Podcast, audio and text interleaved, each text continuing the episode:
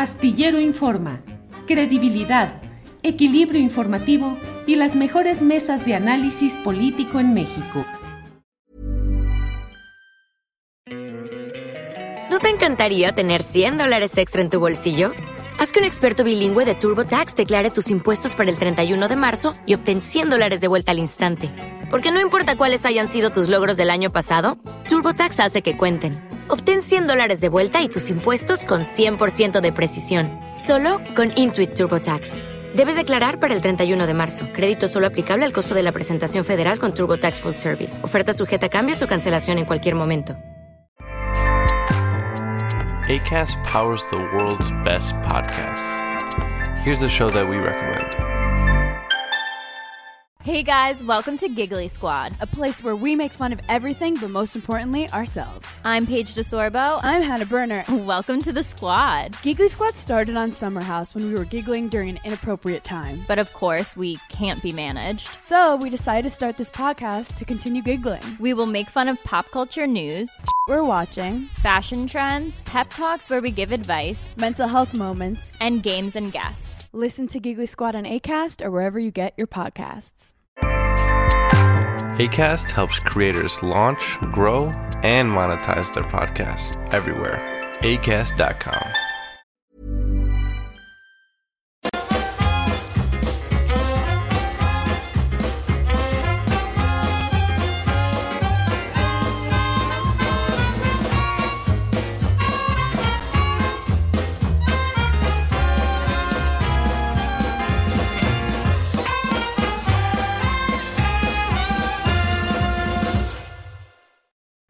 Hola, hola, buenas tardes, buenas tardes. Es el lunes 1 de mayo, primero de mayo de 2023 y es la una de la tarde en punto cuando estamos saludándole en estas frecuencias informativas de Astillero Informa. Gracias por acompañarnos en este día. Gracias por empezar esta semana, este mes en los eh, días eh, complicados, activos, difíciles, intensos de esta realidad mexicana. Bienvenidos, bienvenidas, gracias por estar aquí y le doy el saludo correspondiente a mi compañera Adriana Buentello. Adriana, buenas tardes, Adriana. ¿Cómo está, niño Julio Astillero? ¿Qué tal te la pasaste ayer? Me la pasé bien, fui a ver los, eh, ¿cómo se llaman? Eh, los Tres Mosqueteros, fui a verlo en un cine aquí de Zapopan, eh, un montón de niños por todos lados, así es que fui con mi niña Sol Ángel, eh, Ángeles no, porque ando un poquito enfermita de gripa o algo así, entonces fuimos nada más, nos la pasamos muy bien. ¿Y usted, niña Adriana, cómo se la pasó? Pues la verdad, la- de, de Cenicienta. De Cenicienta, ¿por De qué, Adriana? Cenicienta. No, pues ahora sí que me tocaron todas las labores de la casa, ahora sí, de verdad ya tenía creo que tiempo y me dediqué un poco a eso, pero la verdad es que me reí mucho ya que retomé un poco eh, esto de la chamba. Eh, fue muy divertido el de pronto, Julio, ver este fin de semana algunas cosas en la política muy particulares, pero ahora ya entendí por qué le dicen Margarinflas Margarita Zavala. Julio, ¿no te viste esta declaración cuando le preguntaron la importancia de defender al INAI? Porque, porque sirve para saber cómo está la calidad del aire. Híjole, Sí, no, sí, qué sí. bárbaro, Julio. Sí, sí, sí. Eh, Sirve para tener la información de la calidad del aire, eh, de lo que ahí lo puede uno preguntar. Y si uno necesita, por ejemplo, un número telefónico, también se lo pides al INAI. Oiga, INAI, deme por favor el número telefónico XY. Para eso sirve, pues es acceso a la información, Adriana. Sí, no, hombre, yo creo que el INAI a estar, no, no me ayudes, compadre o comadre. Sí, No, mira, textualmente para la gente que, que no, mm, eh, que no sabe de qué estamos hablando, le preguntan precisamente a la diputada eh, Margarita Zavala, pues la importancia de defender a este instituto, al INAI, y ella dice, primero porque es un instrumento que consiguió la propia ciudadanía para conocer la verdad. Por ejemplo, uno puede saber cómo está la calidad del aire a través del INAI. Uno puede pedir los niveles eh, contaminantes de una playa o de un lago o cómo están los bosques de nuestro país. No es solo un derecho a la información, sino el ejercicio a un derecho a conservar un medio ambiente sano, sostenible. Híjole. Sí, Sí, sí, sí, sí, sí, sí, realmente. Se exhibió, tan terriblemente, qué bárbaro, Julio. Sí, mira, yo tengo esta aplicación con esta sin necesidad de ir al INAI. Aquí nos dice Zapopan 29 grados, soleado, eh, máxima 30, mínimo 13. Eh, nos va diciendo todo eso. Es como un INAI, pero en un celular. El índice de los ultravioletas, eh, precipitación, 0 milímetros en las últimas 24 horas, el viento, la sensación térmica, la humedad, la visibilidad, la presión. Señora Margarita Zavala, con esto y ya no hay necesario el INAI, o bien, pues en los noticieros, eh, sobre todo los televisivos, donde ponen la sección del tiempo donde le dan a conocer todo eso. Pero bueno, quién sabe en qué andaría pensando la señora que efectivamente, pues le dicen margarinflas y la verdad es que con justa, no con justa razón, porque a, Cantinflas finalmente decía sin decir. Esa era la habilidad de Cantinflas, que no lo decía, pero sin embargo, mira usted, chata, mira Adriana Buentello, la verdad es que lo que sucede ahí, chata, es que te decía las cosas sin decirlas, porque ¿para qué decir lo que no dices si ya lo estás diciendo, chata?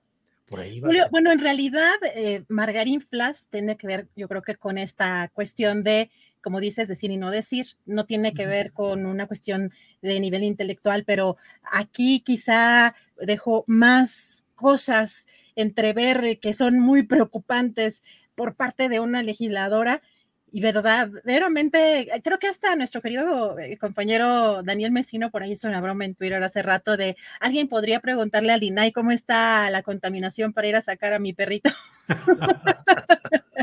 bueno, así pues. estamos, pero este fin de semana pues muy entretenido, a pesar de que hoy es día feriado, día festivo para muchos por ser día del trabajo y por supuesto hay movilizaciones. Y sí tenemos algo de, información, obviamente pues eh, tenemos eh, pues las marchas que son correspondientes a este tema, pero también uno de los temas del fin de semana que pues es interesante analizar fueron las declaraciones de una de las llamadas corcholatas, que es el secretario de Relaciones Exteriores, Marcelo Ebrard, en esta gira que hizo por Veracruz. Hay que recordar que además anteriormente en las últimas semanas han estado Claudia Sheinbaum, han estado también Adán Augusto López Hernández y el propio Ricardo Monreal.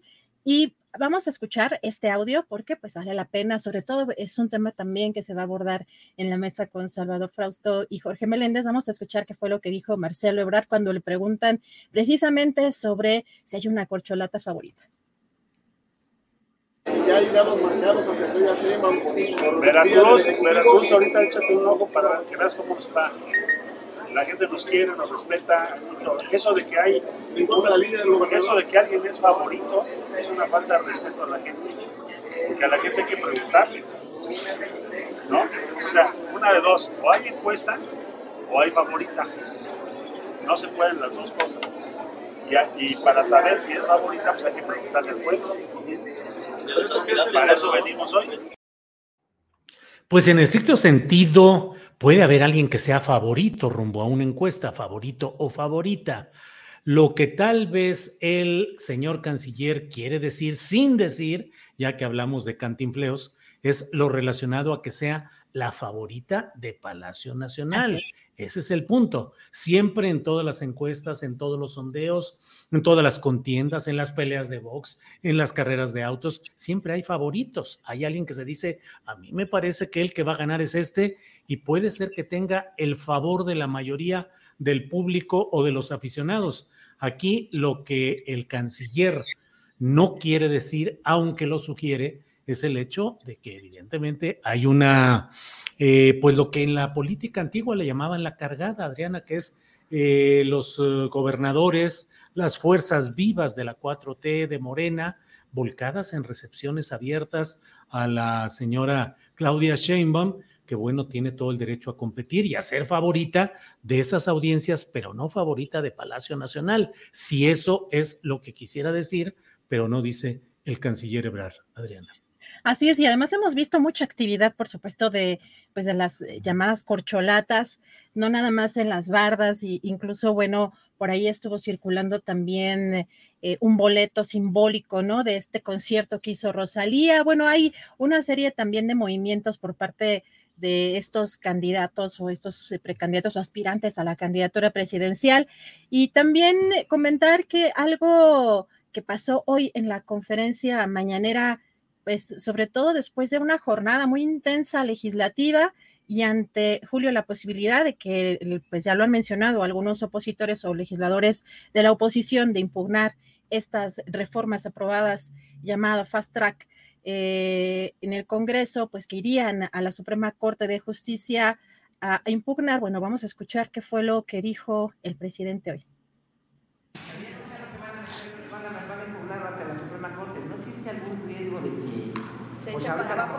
No pasa nada, no pasa nada. O sea, este, ya eh, si van a convertir a la Corte, ya por entero,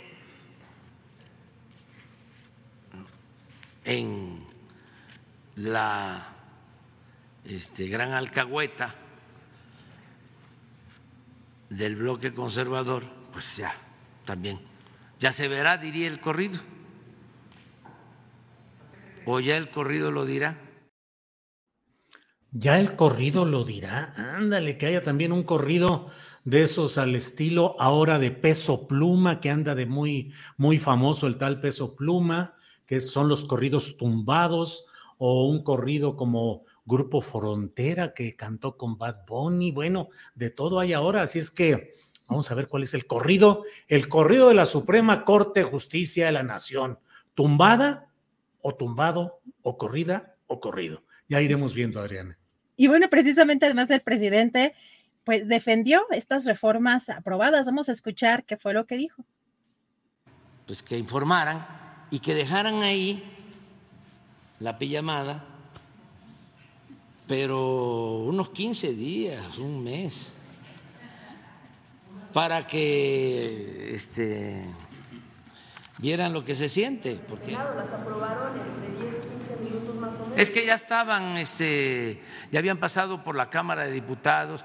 Eso que tú estás planteando, pues es lo que esgrimen los del bloque conservador, porque pues este proceso es también ya boletín de, del bloque conservador, pero que no quieren aceptar, pues es que hay una mayoría, no hay mayoría calificada, que es lo que se necesita para hacer una reforma constitucional, pero sí hay mayoría simple, la mitad más uno, que es lo que se requiere para reformar una ley. Entonces, ¿dónde está la ilegalidad? O sea, si yo por eso quería que se quedara más tiempo, porque es muy bueno el debate. Sí, se los comenté, pero yo, ahí fue donde me aclararon, es que no se puede. Ay, no me hicieron caso. bueno, Adriana, pues la verdad es que es eh, muy complicado lo que sucedió en esta sesión relampagueante del Senado. Eh, ciertamente, los opositores habían obstruido el flujo natural de la sesión en su salón oficial, que sería el de la Cámara de Senadores, ahí en Reforma e Insurgentes. Eh, y ante ello optaron por irse a Jicotencatl, a la sede eh, original, la que había sido durante décadas la sede del Senado. Y luego llegó ahí la señora Xochitl Galvez, se encadenó a la mesa, a la silla de la presidencia de esa mesa directiva y para no generar problemas se fueron al patio los de Morena. Y fue una sesión muy peculiar porque no sé si la viste Adriana, pero la secretaria eh, de la directiva, una senadora tabasqueña, Camino Farhat, de apellido, híjole, iba así diciendo, por el proyecto de decreto por el cual se reforman los otros en el artículo 18, 24, 36, además las leyes correspondientes, va rápido, rápido, rápido, rápido, a toda velocidad, sin ninguna discusión, sin ninguna objeción. Dice el presidente, es que ya habían sido eh, discutidas en la Cámara de Diputados. No importa, en la Cámara de Senadores debió haber habido senadores que dijeran, pues este punto o este otro, esto no, digo, no le hubiera quitado nada al resultado final el que se hubieran hecho, pero se aprobó todo tal cual venía a toda velocidad. Y bueno, Adriana, forma parte de una especie de declaratoria de guerra política que se inició en Mérida con el asunto del COVID del jefe del Ejecutivo mexicano, que sus adversarios quisieron convertir en eh, presunto infarto, en males cardíacos, Y a partir de ahí, Adriana, se ha venido fulgurante, relampagueante, una guerra política abierta, más desatada de la que ya teníamos, Adriana.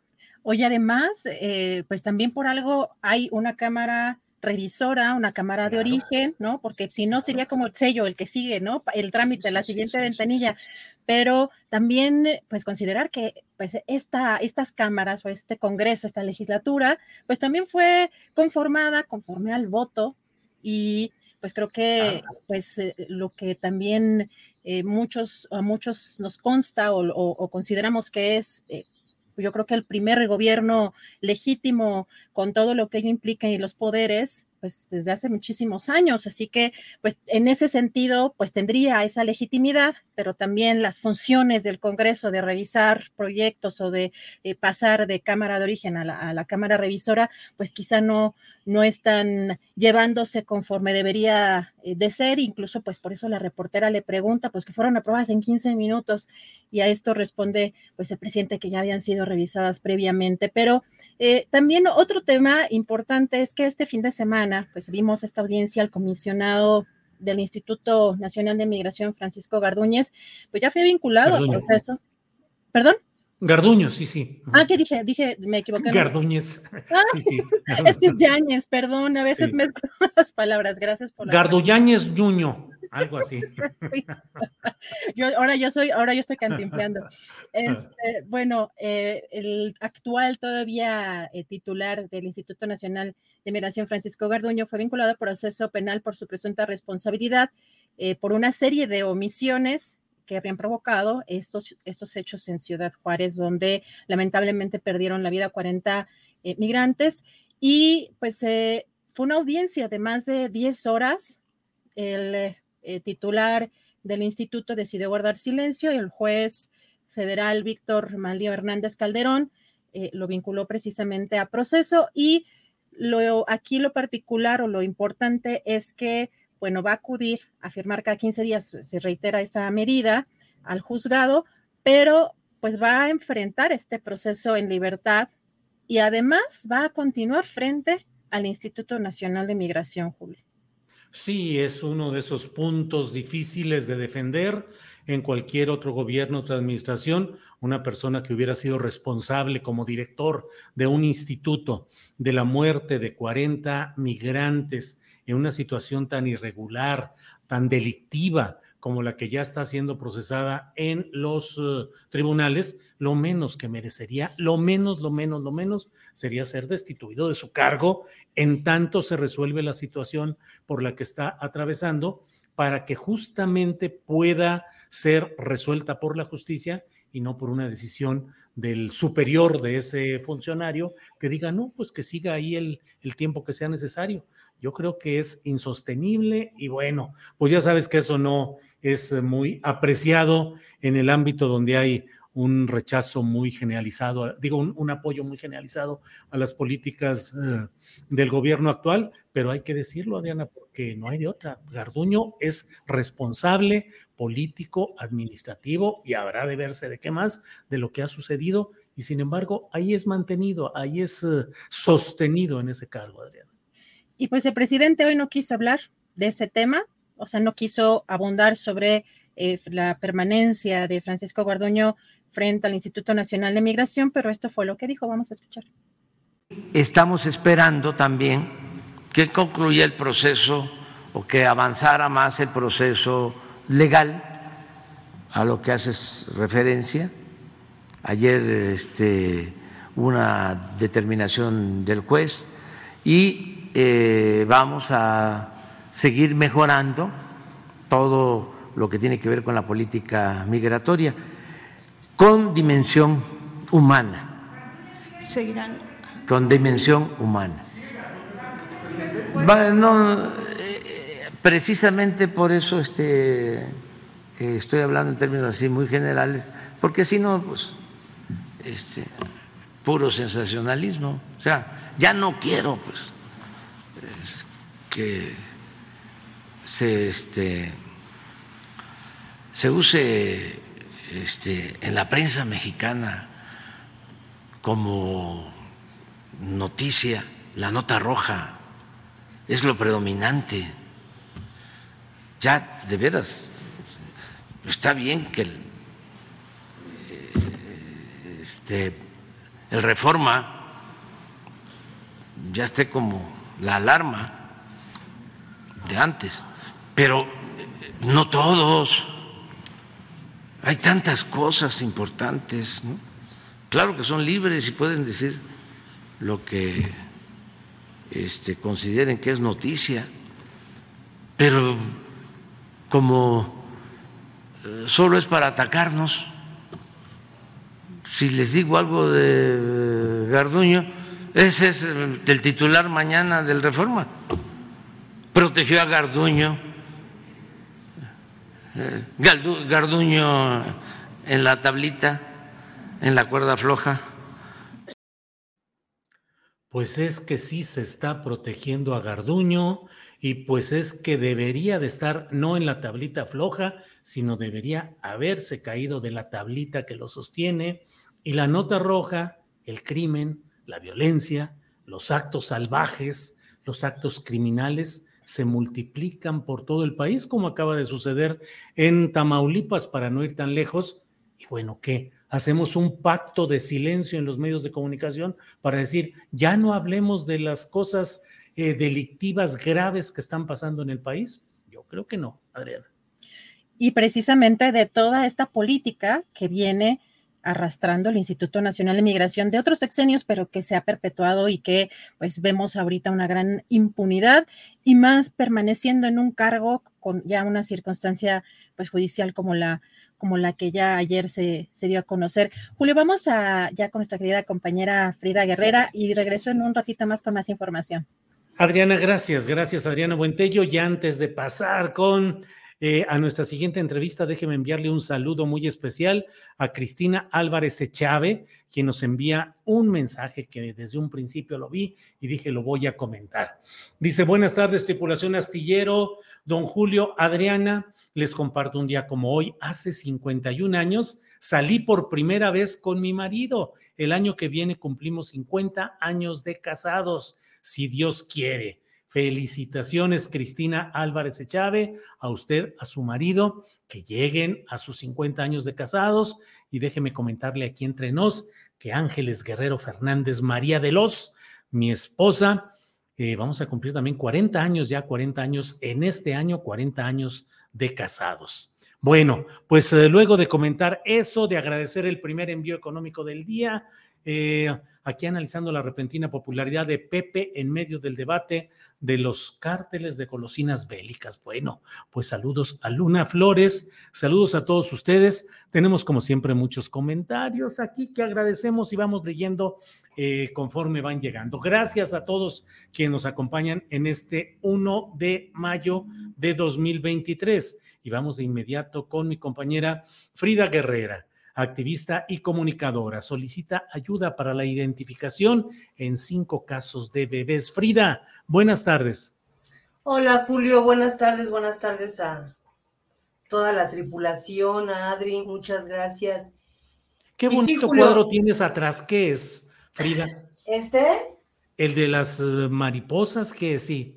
Es un cuadro que me regaló una gran amiga mía, Carmen Madrid, eh, que representa cuando hemos llegado a hacer búsquedas y hemos localizado eh, pues cuerpos de mujeres, particularmente el caso de Mónica, una mujer que fue asesinada en el 2012 por, recordarán a Oscar García Guzmán, eh, su primer víctima fue Mónica, su primer víctima femenina. Él la tira en una, pues en una calle allá en Huizquilucan. Y en el 2018 la fuimos a buscar, el punto justo donde él me indicó que la había tirado. Y llegamos y todo el tiempo hasta que localizamos eh, el, pues la carpeta donde se señaló el, el hallazgo del cuerpo el primero de octubre del 2012, nos estuvieron acompañando mariposas. Mm, y mm. es como algo muy particular porque son, cuando vamos a alguna búsqueda, yo siempre busco a las mariposas o esas señales que de repente, pues son cosas extrañas y energéticas, pero por eso me regalaron este, este cuadro de mariposas, me lo pintaron para mí. Frida, Frida, pues seguimos, sigues volando, sigues volando en busca de mariposas, de mariposas perdidas. ¿Qué es lo que nos quieres compartir hoy, Frida? Pues de hecho, Julio, nos has, nos has ayudado en los casos que hemos, que hemos eh, solicitado que nos comparta la gente estas cédulas de identificación. Desde aquel 2020, cuando dimos a conocer el rostro de nuestra primer pequeña, que fue la Beba de Aragón, eh, que fue localizada debajo de un puente el 28 de junio de ese año. Y, y bueno, hasta la fecha, Julio, esta beba sigue sin ser identificada, sigue sin dar con alguna familia, alguien que la extrañe, que la necesite. Y bueno, eh, nuestra pequeña ya fue inhumada, fue inhumada en el Panteón eh, Memoria, la Yenga Yoso, donde tenemos a todos estos bebés que pues no logramos sus identificaciones. Posterior a ello, Julio, nos ayudaste también con el caso de nuestra pequeña Love, eh, la beba de Polotitlán, le llamaron a esta chiquita porque fue localizada justo entre em, Querétaro y el Estado de México. Esto fue el 28, de, el 27 de noviembre del 2021. Esta bebé exactamente igual que Estrella, que la beba de Aragón, eh, pues se quedó, o hasta el momento no hemos logrado dar con la identidad de la bebé ni con eh, su familia o alguno de sus asesinos o asesino. Eh, lamentablemente, Julio, son bebés y, así lo hemos estado viendo, lo hemos estado checando, porque el siguiente caso, que es el de Florecita, eh, fue una bebé que fue localizada en Toluca, en el Estado de México, en una caja muy cuidada, envuelta, y esto fue el 28 de octubre del 2021, 20, 21 y 22. Bebés de pandemia, les decimos nosotros, ¿no? Y que creemos que por eso se ha dificultado que nos ayuden a dar con la identidad de, estos, de estas tres bebas, porque son bebecitas que a lo mejor muy poca gente vio, pero que seguramente alguien está extrañando, Julio, y, nos parece bien delicado el último cuerpo que inhumamos, es justamente el cuerpo de, esta, de la beba de, de Polotitlán, de Love, y ya no tenemos espacio, ¿no? Ya la Comisión de Atención a Víctimas no nos puede apoyar comprando eh, más lugares, porque ya tenemos dos bebés por tumba. Y ahora estos a estos tres casos se suman dos niños.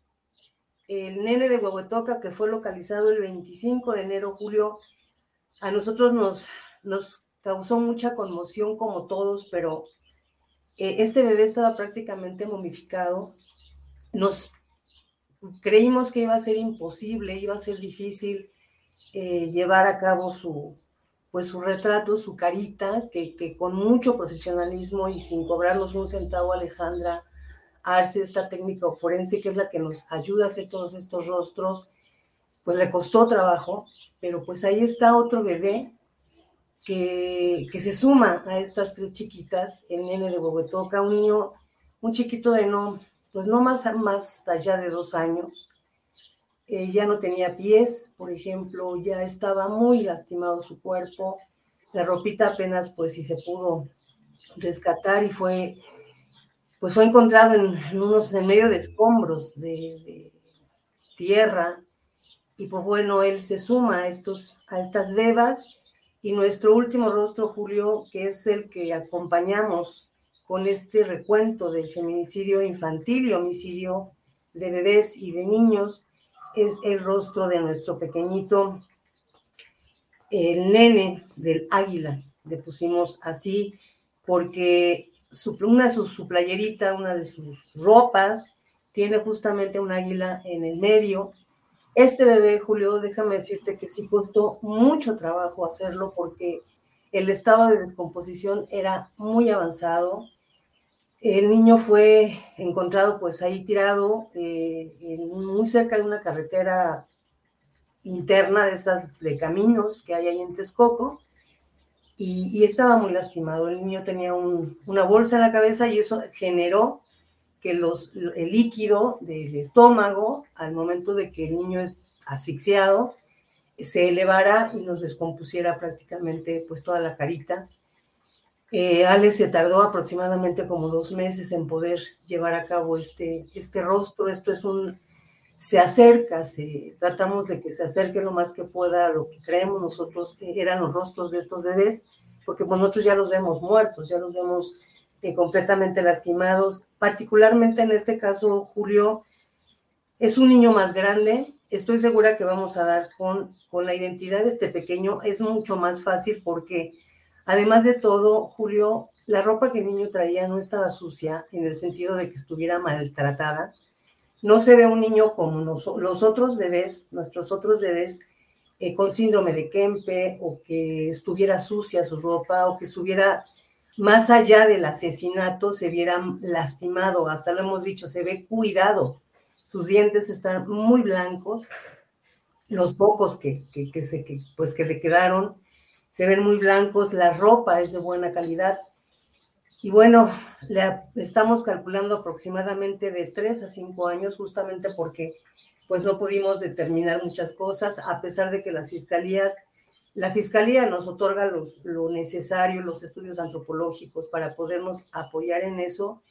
Eh, calcular exactamente la edad del niño es muy difícil, pero estos son los rostros que, pues que se siguen sumando, Julio, y nosotros hemos estado pensando ahora cómo vamos a, a inhumar a estos bebés, porque tenemos tres bebés que no hemos podido inhumar, que es Florecita, eh, y estos dos chiquitos que pues ya el estado de descomposición es demasiado y no se puede quedar mucho más tiempo los cuerpos en, en el CEMEFO. Entonces estamos buscando pues hacer un llamado a, las, a estos dueños de grandes eh, panteones para que nos ayuden, que nos regalen un pedazo, dos pedazos de sus panteones para poder inhumar dignamente a estos niños, por lo menos, Julio, darles esa dignidad que no tuvieron, porque fueron bebés y son niños eh, que se suman a esta larga lista de niños asesinados todos los días en el país.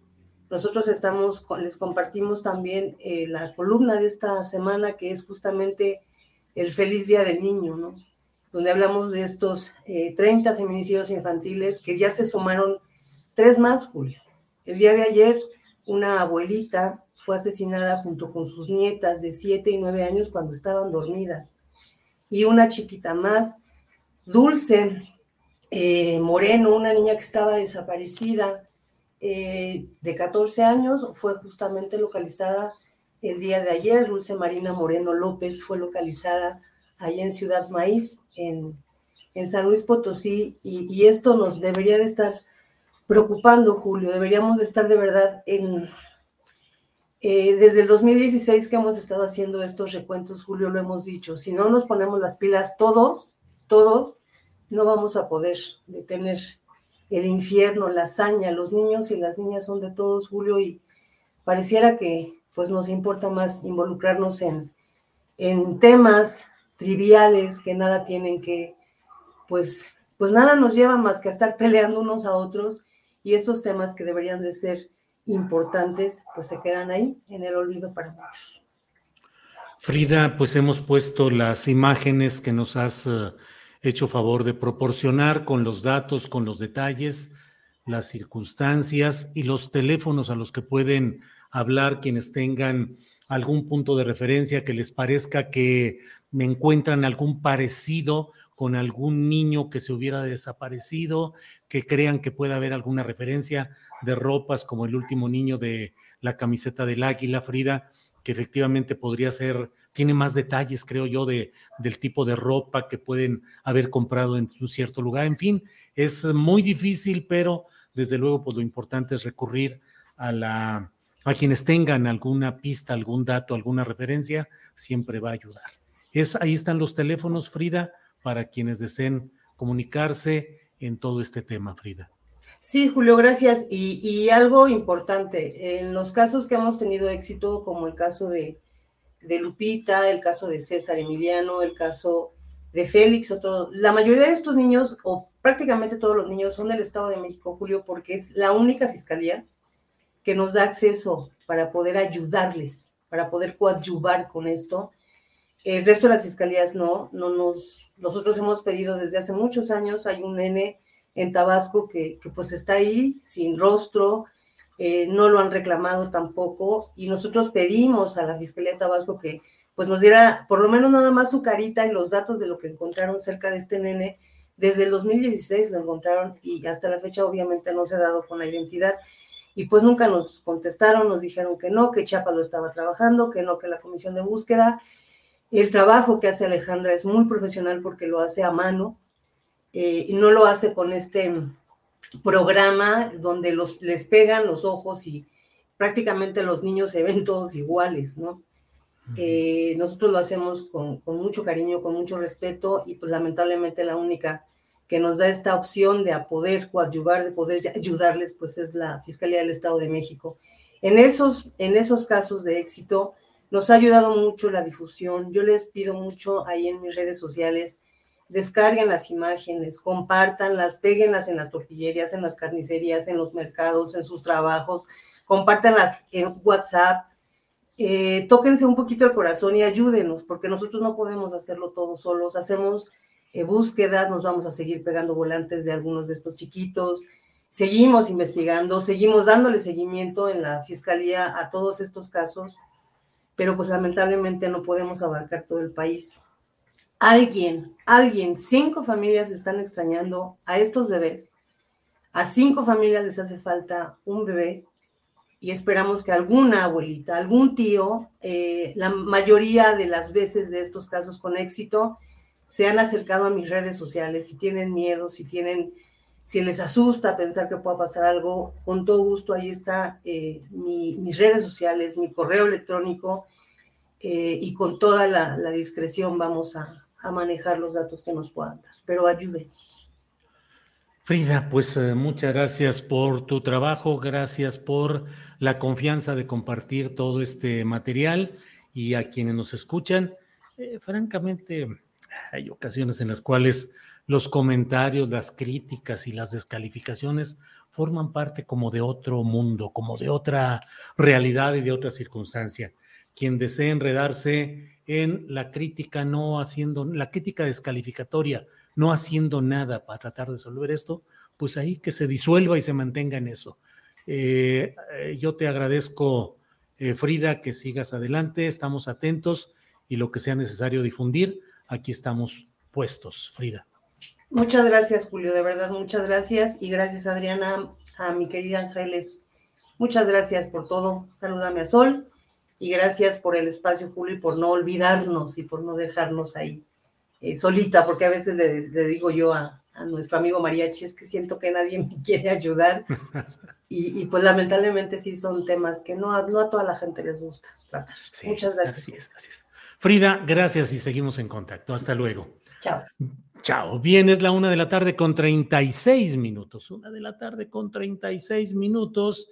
Y vamos a seguir adelante con nuestra con nuestro programa. Vamos de inmediato con mi compañera Jacaranda Correa. Ella es periodista y conductora en Canal 22 y ya sabe usted que los lunes está con nosotros para remover las neuronas. Jacaranda Correa, que ya está por aquí. Jacaranda, buenas Hola, tardes. Querido Julio, ¿cómo estás? Qué gusto me da volver a verle. Saludo a toda la tripulación astillero. Muy contenta de estar aquí nuevamente. Y rápidamente, antes de empezar, mi querido Julio, fíjate que eh, quiero contarte algo que, es muy bonito y que bueno, me ocurrió el lunes pasado, estaba yo en, Tepoztlán y eh, eh, la mañana de, ese lunes o martes me encontré a un gran fotógrafo, pues un hombre que, que significa mucho para nuestra cinematografía nacional, Tony Kuhn, quien, eh, pues con quien estuve conversando, cinefotógrafo, videoasta, fotógrafo, o sea, cinefotógrafo y también fotógrafo de, foto fija. Y pues tienen su haber más de 130 películas, ha trabajado con grandes, grandes este, directores, mi querido Julio, y estando con él conversando, eh, pues me dijo, oye, quiero por favor felicitarles, ¿no? Hazle extensiva mi felicitación a Julio, a todo el equipo, porque yo no me pierdo el, programa de Astillero Informa. Eh, dice que, que, pues para él es un referente este programa, así es que hago extensivo este, este saludo de un hombre que realmente pues es un gran artista y que sigue, nos sigue, me incluyo, y bueno, pues para mí fue un privilegio conversar con él y saber que, pues que tiene a este programa como referente. Así es que desde aquí, si me permites también, Julio, pues le, mando un saludo a él y a su esposa, quienes viven en, en Tepoztlán, y hago extensivo este, este saludo, mi querido Julio. Híjole, pues muchas gracias, gracias a Tony Kuhn, gracias a él, a su esposa, gracias por escucharnos y por seguir el trabajo y además por platicar y por dialogar y estar en contacto con nuestra querida Jacaranda Correa. Jacaranda. Mi querido Julio, pues fíjate que yo quiero empezar con algo que seguramente a ti también te, llevó a, sorpresa. Yo no sé tú cómo, cómo viste todo este tema de la ley minera. Fue realmente cardíaco todo desde que el presidente presentó la iniciativa en marzo yo, la verdad, incluso lo comenté aquí en algún momento, también lo dije en, mi programa ahí en Debate 22, que no lo esperaba, Julio, a pesar de que era un, un, pues una propuesta de, campaña del presidente López Obrador, yo dije, va a estar muy canijo que le ponga un alto a, pues, a esta poderosa industria como es la industria minera. No me lo esperaba. Yo vi la, la, la propuesta, me pareció interesantísima, ¿no? Y creo que a pesar de haber sido algo eh, que se dulcificó, llegó ya muy trabajada al Senado, a pesar de que en la Cámara de Diputados ya se habían hecho ahí algunas modificaciones, modificaciones que se hicieron por parte de algunos diputados y también por este, por Adán Augusto, el secretario de Gobernación. O sea, terminaron este, haciendo una propuesta un tanto light y ahora voy a decir eh, por qué. Sin embargo, Julio, quiero decir que esta sorpresa me lleva a decir que ciertamente esta iniciativa que presentó este, el presidente López Obrador, creo que pone o deja el sello de la casa, ¿no? En donde claramente se dice que el poder em, económico no puede estar por encima del poder político, ¿no? Y que no puede estar por encima de, gobiernos, del interés público, de comunidades, eh, comunidades en general y comunidades originarias, ¿no? Creo que en esta, en esta iniciativa que, repito, se modificó y que terminó pues ya muy dulcificada, ¿no? Me parece que deja un buen mensaje el presidente López Obrador, sobre todo porque dentro de esta industria hay tres hombres poderosos, millonarios de este país, ¿no? Slim, Bayeres y Larrea, que pues sabemos que han estado muy cerca de todos los gobiernos, o sea, es, son, son hombres de millonarios que se han metido hasta lo más profundo de nuestro sistema, en el grupo Bayeres, o sea, grupo Peñoles, GNP Seguros, que tiene asegurado una buena parte de los trabajadores del gobierno, pues imagínate lo que eso ha significado. Es de celebrarse este julio, em, sin embargo, creo, como lo digo, no se logró todo lo que hubiéramos querido con estas, estos 14, 15 puntos que había propuesto López Obrador, ¿no?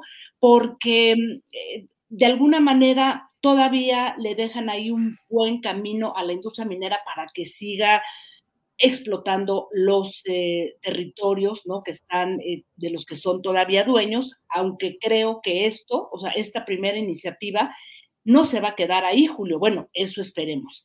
Déjame comentar rápidamente uno de los, de los puntos que a mí sí me parece que es por lo menos de celebrarse y es cómo se le quita esta categoría, ¿no? Que, que, permitía la ley de 1992, esta ley que se desarrolló con Carlos Salinas de Gortari, a partir de un modelo económico de desarrollo en donde la minería se consideraba como una actividad preferente, o sea, actividad preponderante o actividad de interés público, porque eso les abrió la puerta para eh, hacer lo que quisieran con una cantidad eh, impresionante de, territorio en este país, ¿no? Otro punto que me parece que es interesante es que se les obliga ya a las mineras a hacer consultas a los pueblos y comunidades en las que desean asentar sus actividades, que de alguna manera lo hacían, Julio, pero de una manera muy mañosa, muy mentirosa, y lo que hacían en realidad era llegar, dividir a la población y decirles, aquí les vamos a poner una escuelita, les vamos a poner su cancha de, de básquetbol o su tiendita, ¿no?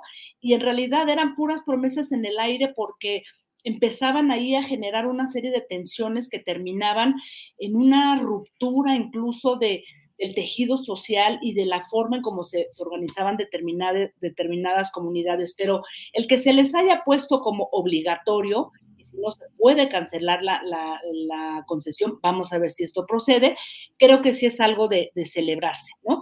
Lo que sí me parece tremendo, Julio, y que no se logró y que sí les hicieron manita de puerco a los diputados, al propio secretario de gobernación, es que el presidente López Obrador había dicho eh, que las concesiones, eh, a diferencia de lo que tenemos hasta hoy, bueno, que teníamos con esta ley de 1992, es que las mineras tenían una concesión por 50 años y en automático se podría renovar por otros 50 años, o sea, 100 años, o sea, una barbaridad.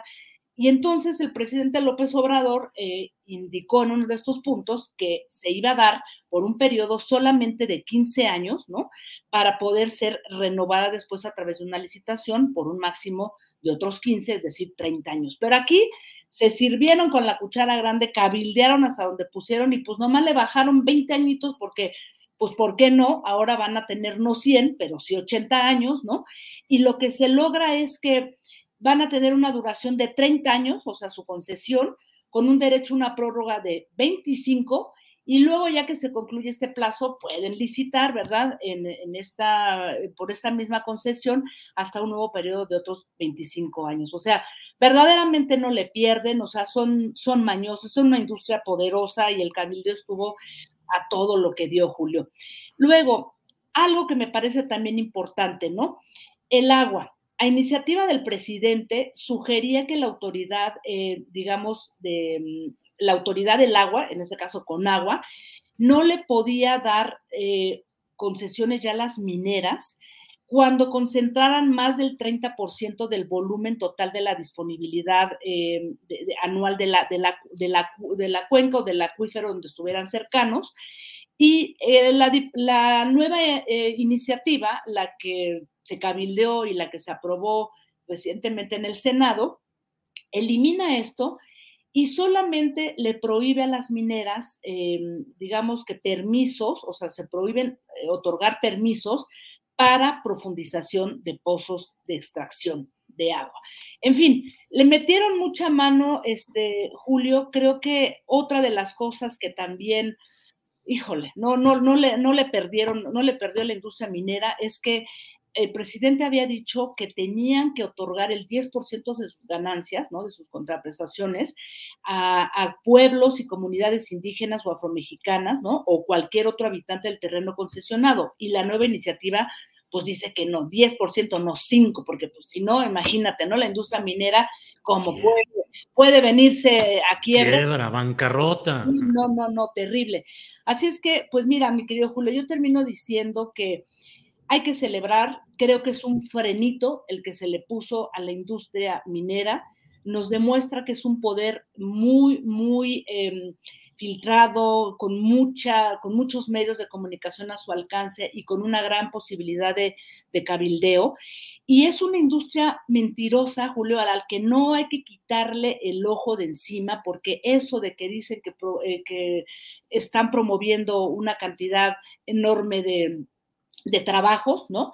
Es totalmente falso. Y nomás, mira, un pequeño datito, dicen que están contribuyendo a un gran porcentaje en el PIB, pero en realidad, según esto con datos que me facilitaron dos investigadoras con las que hablé, Aideta eh, y Aleida Azamar, del colectivo Cambiemos la Y, que tienen datos muy importantes, es que pues, la industria minera da solamente 350 mil trabajos eso dicen, porque puede reducirse hasta 150 mil, de, de, una población, estamos hablando de 30 millones de población económicamente activa, o sea, realmente es muy poco lo que están generando a nivel de empleos, por una parte.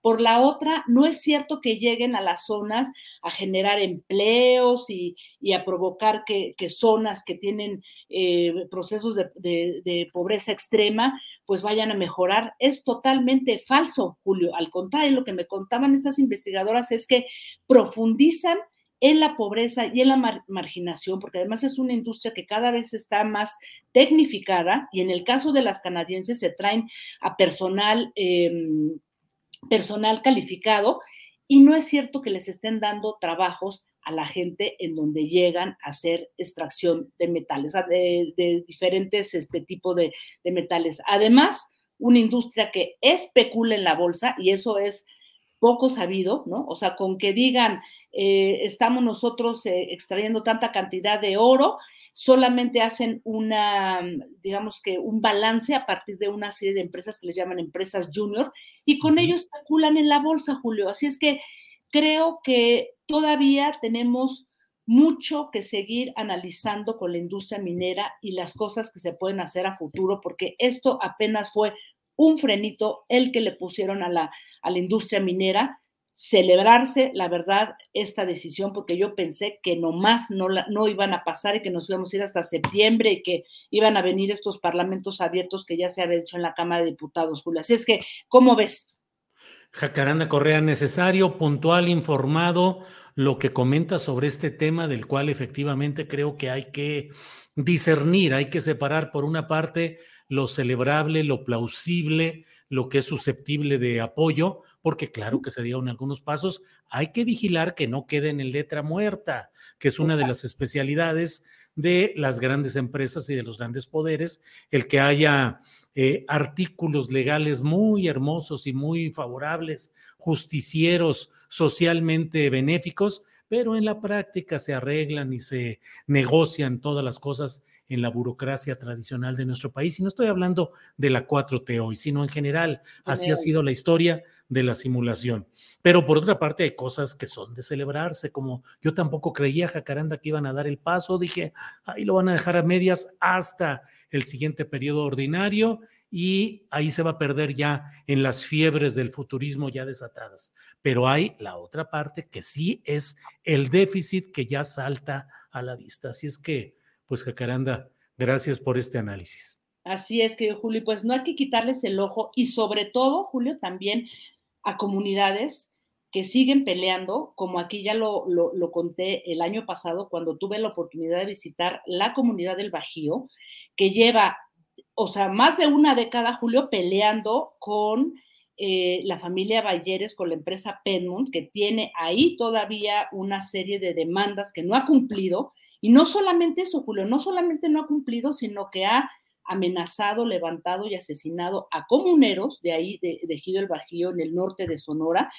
y no hay autoridad que les haga entender que le deben a la comunidad lo que ya ganaron eh, a través del Tribunal Agrario. Entonces, también está la, industria minera, Julio, también puede ser una industria criminal cuando se lo propone, y mucho ojo también con ese tema. Sí, sí, sí, ciertamente lo está haciendo, Jacaranda. Está, el país está lleno de los casos de defensores del territorio eh, contra las industrias extractivistas que están siendo desaparecidos, secuestrados, asesinados. Un suprapoder, Julio, un suprapoder, no sabemos, se mezcla con el crimen organizado, luego dicen que está metida la Guardia Nacional, o sea, es una cosa muy compleja y ahí sí creo que ese es otro tema, pero creo que se liga con eso y hay que ponerle mucho foco porque la industria minera también tiene ese filón. Jacaranda, como siempre, muchas gracias por remover las neuronas. Gracias por todo lo que nos compartes, Jacaranda. Un abrazo, querido Julio. Saludo a toda la, la tripulación astillada y nos vemos el próximo lunes. Gracias, Jacaranda. Hasta el próximo lunes. Bien, es la una de la tarde con 51 minutos.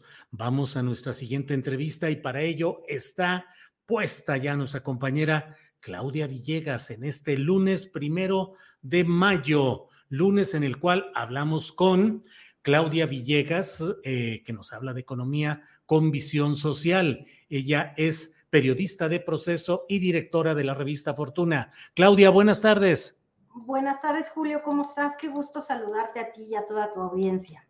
Gracias, Claudia. Pues aquí en lunesito, primero de mayo, Día del Trabajo, empezando el quinto mes del año. ¿Y de qué nos quieres hablar en esta ocasión en asuntos de economía con visión social, Claudia? Gracias, Julio. Pues empezamos un poquito recordando que el desempleo en México se encuentra en niveles mínimos a tasas de 2.8 mensual y 2.7% anual. Estamos recuperando el trabajo, se está recuperando el ingreso para los chiquisalarios, el salario mínimo, Julio, y parece que vamos a comenzar a observar una recuperación en los salarios de la clase media. Así llegamos a este primero de mayo, julio, con demandas ya más sofisticadas como las de los repartidores de Uber Eats que están solicitando que se respeten acuerdos para su movilidad, para su seguridad.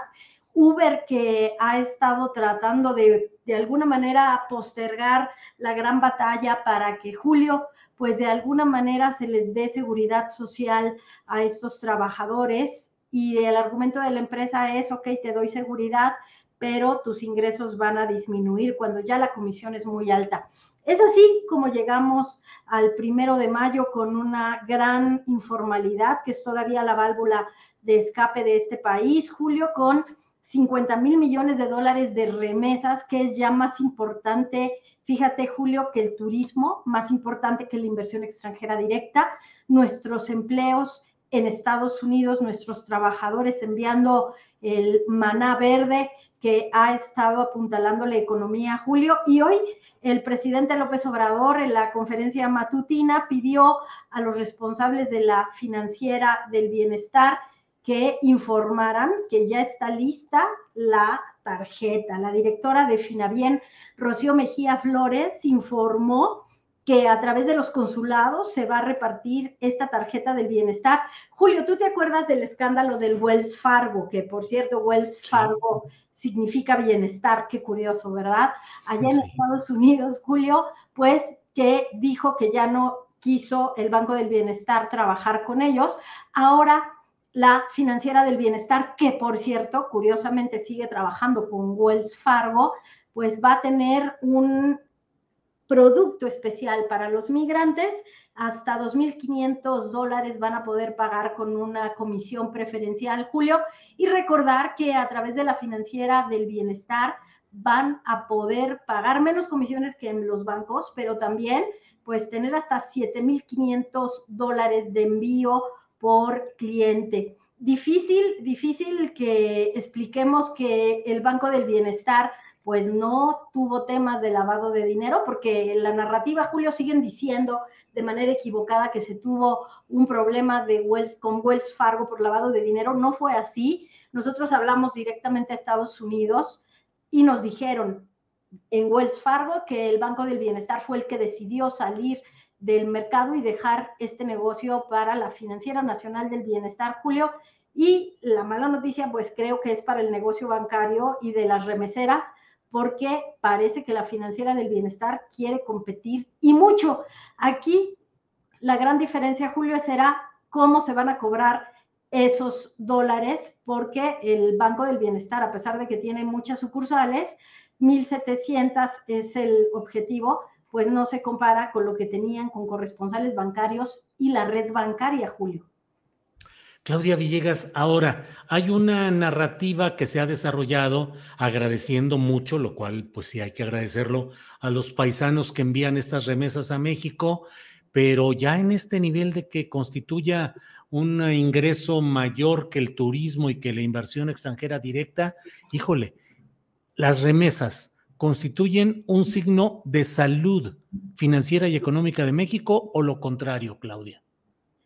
Pues es una discusión estructural, Julio. Creo que es una válvula de escape frente a la necesidad de tener empleo mejor remunerado, porque durante los gobiernos del PRI y el PAN, el chiquisalario, el minisalario, el salario mínimo se usó como un factor de competencia para atraer inversión que no solo buscaba que les hicieras descuento en la adquisición de terrenos, que no solo buscaban que les dieras impuestos, que no le cobraras impuestos, sino que también querían mano de obra barata. Por eso ves ahora, Julio, que está la legitimación de los contratos colectivos de trabajo, en donde en Estados Unidos están muy pendientes de que no se dé una especie de dumping o de subsidio a través del empleo. La gente en México tiene derecho a migrar, Julio. No sé si estás de acuerdo conmigo. Tienes derecho a ir donde tú quieras a trabajar, donde tú quieras buscar un mejor ingreso. Pero aquí el problema es que se está perdiendo pues una gran cantidad de mano de obra, incluso calificada, porque las cifras que vemos de eh, migración ya revelan desde hace más de siete, ocho años que sí se estaba yendo también personal con licenciaturas, con maestrías a trabajar a Estados Unidos y a enviar de regreso. También está la posición, Julio, de los que dicen bueno, pues es que los que están enviando la mayor cantidad de remesas son mexicanos que no se quieren regresar a México y que ya han hecho su patrimonio en Estados Unidos. Yo te diría que a las remesas no se les puede satanizar.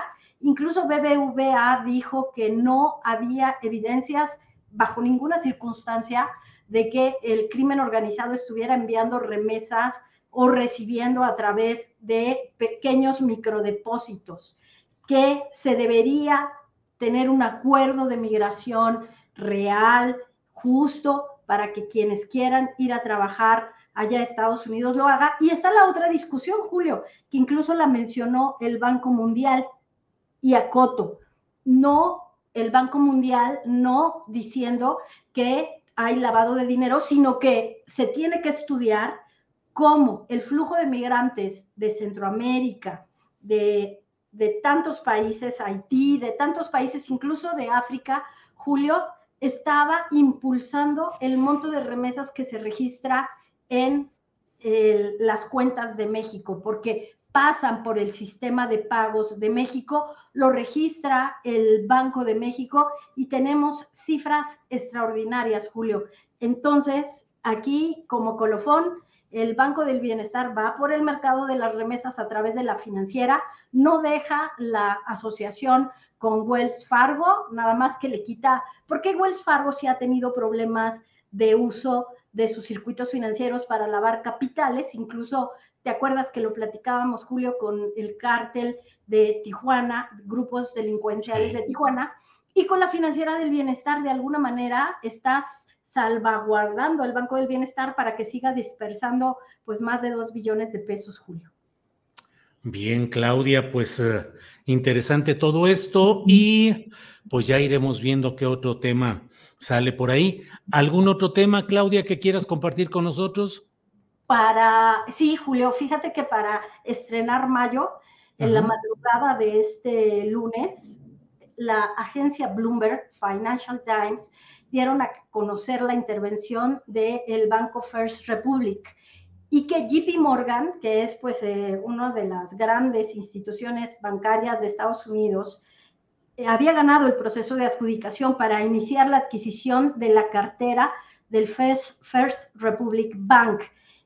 Entonces, lo que tenemos aquí, Julio, es la batalla de las autoridades estadounidenses para demostrar que no es un riesgo sistémico, que no estamos frente a un castillo de naipes que se va a caer irremediablemente y que está tratando caso por caso los problemas que pueda tener pues una institución del calibre del First Republic Bank. Son 173 mil millones de préstamos, Julio, 30 mil millones en valores del mercado y 92 mil millones en depósitos. Ese es el tamaño de la operación y que bueno, pues hay que estar muy pendientes porque junto con la crisis que no termina de cerrar bancaria, también está el asunto de que la recesión en Estados Unidos ya tocó puerto y que ahora la pregunta es cuánto durará y cómo le va a afectar a México, Julio. Pues sí, que el propio presidente de la República hoy ha hablado acerca de la fortaleza que hay en la economía nacional. Dice que no hay ninguno, no hay factores internos que puedan generar una crisis, pero sí advierte que en 2025, luego de que pasen las elecciones en Estados Unidos, podría haber elementos externos que tuvieran impacto en cuestión de crisis, Claudia. Así es, Julio. Fíjate que ahora los análisis son muy curiosos porque tú te acuerdas que antes nos decían México necesita desarrollar un mercado interno para no depender de Estados Unidos. Ahora los analistas más tradicionales lo que dicen México necesita tener inversión para no depender de su mercado interno. Entonces es curioso, Julio, cómo siempre las narrativas van buscando pues el lado negativo cuando hoy tenemos un mercado interno gracias al nearshoring y creo que sí tienes razón, 2025 asomará complicado porque para entonces ya se habrá acabado la ley de chips que en Estados Unidos está promoviendo apoyos fiscales para invertir en la localización de cadenas productivas y a México le está tocando parte de esa ola. Bien, pues Claudia, muchas gracias como siempre y estamos atentos a los detalles de este mundo cambiante, activo, movido de la economía y las finanzas. Claudia, muchas gracias como siempre. Al contrario, Julio, un gusto platicar contigo este primero de mayo. Sí, así es. Claudia, gracias y hasta pronto. Gracias, Julio. Son las dos de la tarde con tres minutos, dos de la tarde con tres minutos. Vamos de inmediato a otro tema interesante. Se ha concedido el registro como agrupación política nacional a Humanismo Mexicano, Humanismo Mexicano que lidera Emanuel Reyes, diputado con quien tengo el gusto de hablar. Emanuel, buenas tardes. ¿Qué tal, Julio? Me da muchísimo gusto saludarte. Muy buenas tardes. Gracias por la oportunidad. Aquí estamos a tus órdenes. Saludo para todo tu amplio auditorio. Gracias. Gracias. Emanuel Reyes, para nuestro auditorio, eres diputado federal por Morena, correspondiente a qué distrito, cuál es tu historial dentro de Morena. Eh, debo decirte que tengo 23 años en la política. Mi carrera inició a los 13 años de edad en la campaña presidencial del ingeniero Cuauhtémoc Cárdenas he tenido cargos al interior del PRD, he sido consejero nacional, consejero estatal, consejero municipal, ya fui regidor y hoy soy diputado federal de mayoría del Distrito 13 con cabecera en Valle de Santiago. Me reelegí, es decir, la primera vez que yo llego a la Cámara de Diputados fue en el 2018. Eh, este es mi segundo periodo y eh, soy el presidente de la Comisión de Salud en la Cámara de Diputados. Emanuel, con toda esa carrera, ¿para qué crear y encabezar una agrupación política nacional que lleva el nombre de Humanismo Mexicano? Porque expresamente coincide con el pensamiento del presidente López Obrador. ¿Para qué hacer una agrupación aparte? Bueno, debo decirte que mm, eh, después del proceso electoral al interior de nuestro partido, que nos eh, llevó a poder elegir consejeros eh, nacionales, congresistas estatales, enlaces distritales, debo decir que a pesar de que hay un gran número de obradoristas que apoyan al presidente Andrés Manuel López Obrador desde el 2018, se ha cuantificado que son más de 30 millones de mexicanos y mexicanas, la realidad es que no todos tuvieron la oportunidad de participar en el proceso electivo. Hay que recordar que a pesar de que la participación fue muy amplia, apenas lograron participar 4 millones de mexicanos y mexicanas.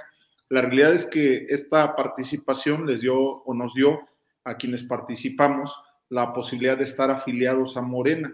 Y hay que recordar que bajo los criterios del propio partido eh, se comentó de que quienes decidieran afiliarse a Morena ahora tendrían que pasar por un proceso de formación de cuadros para poder participar en el partido.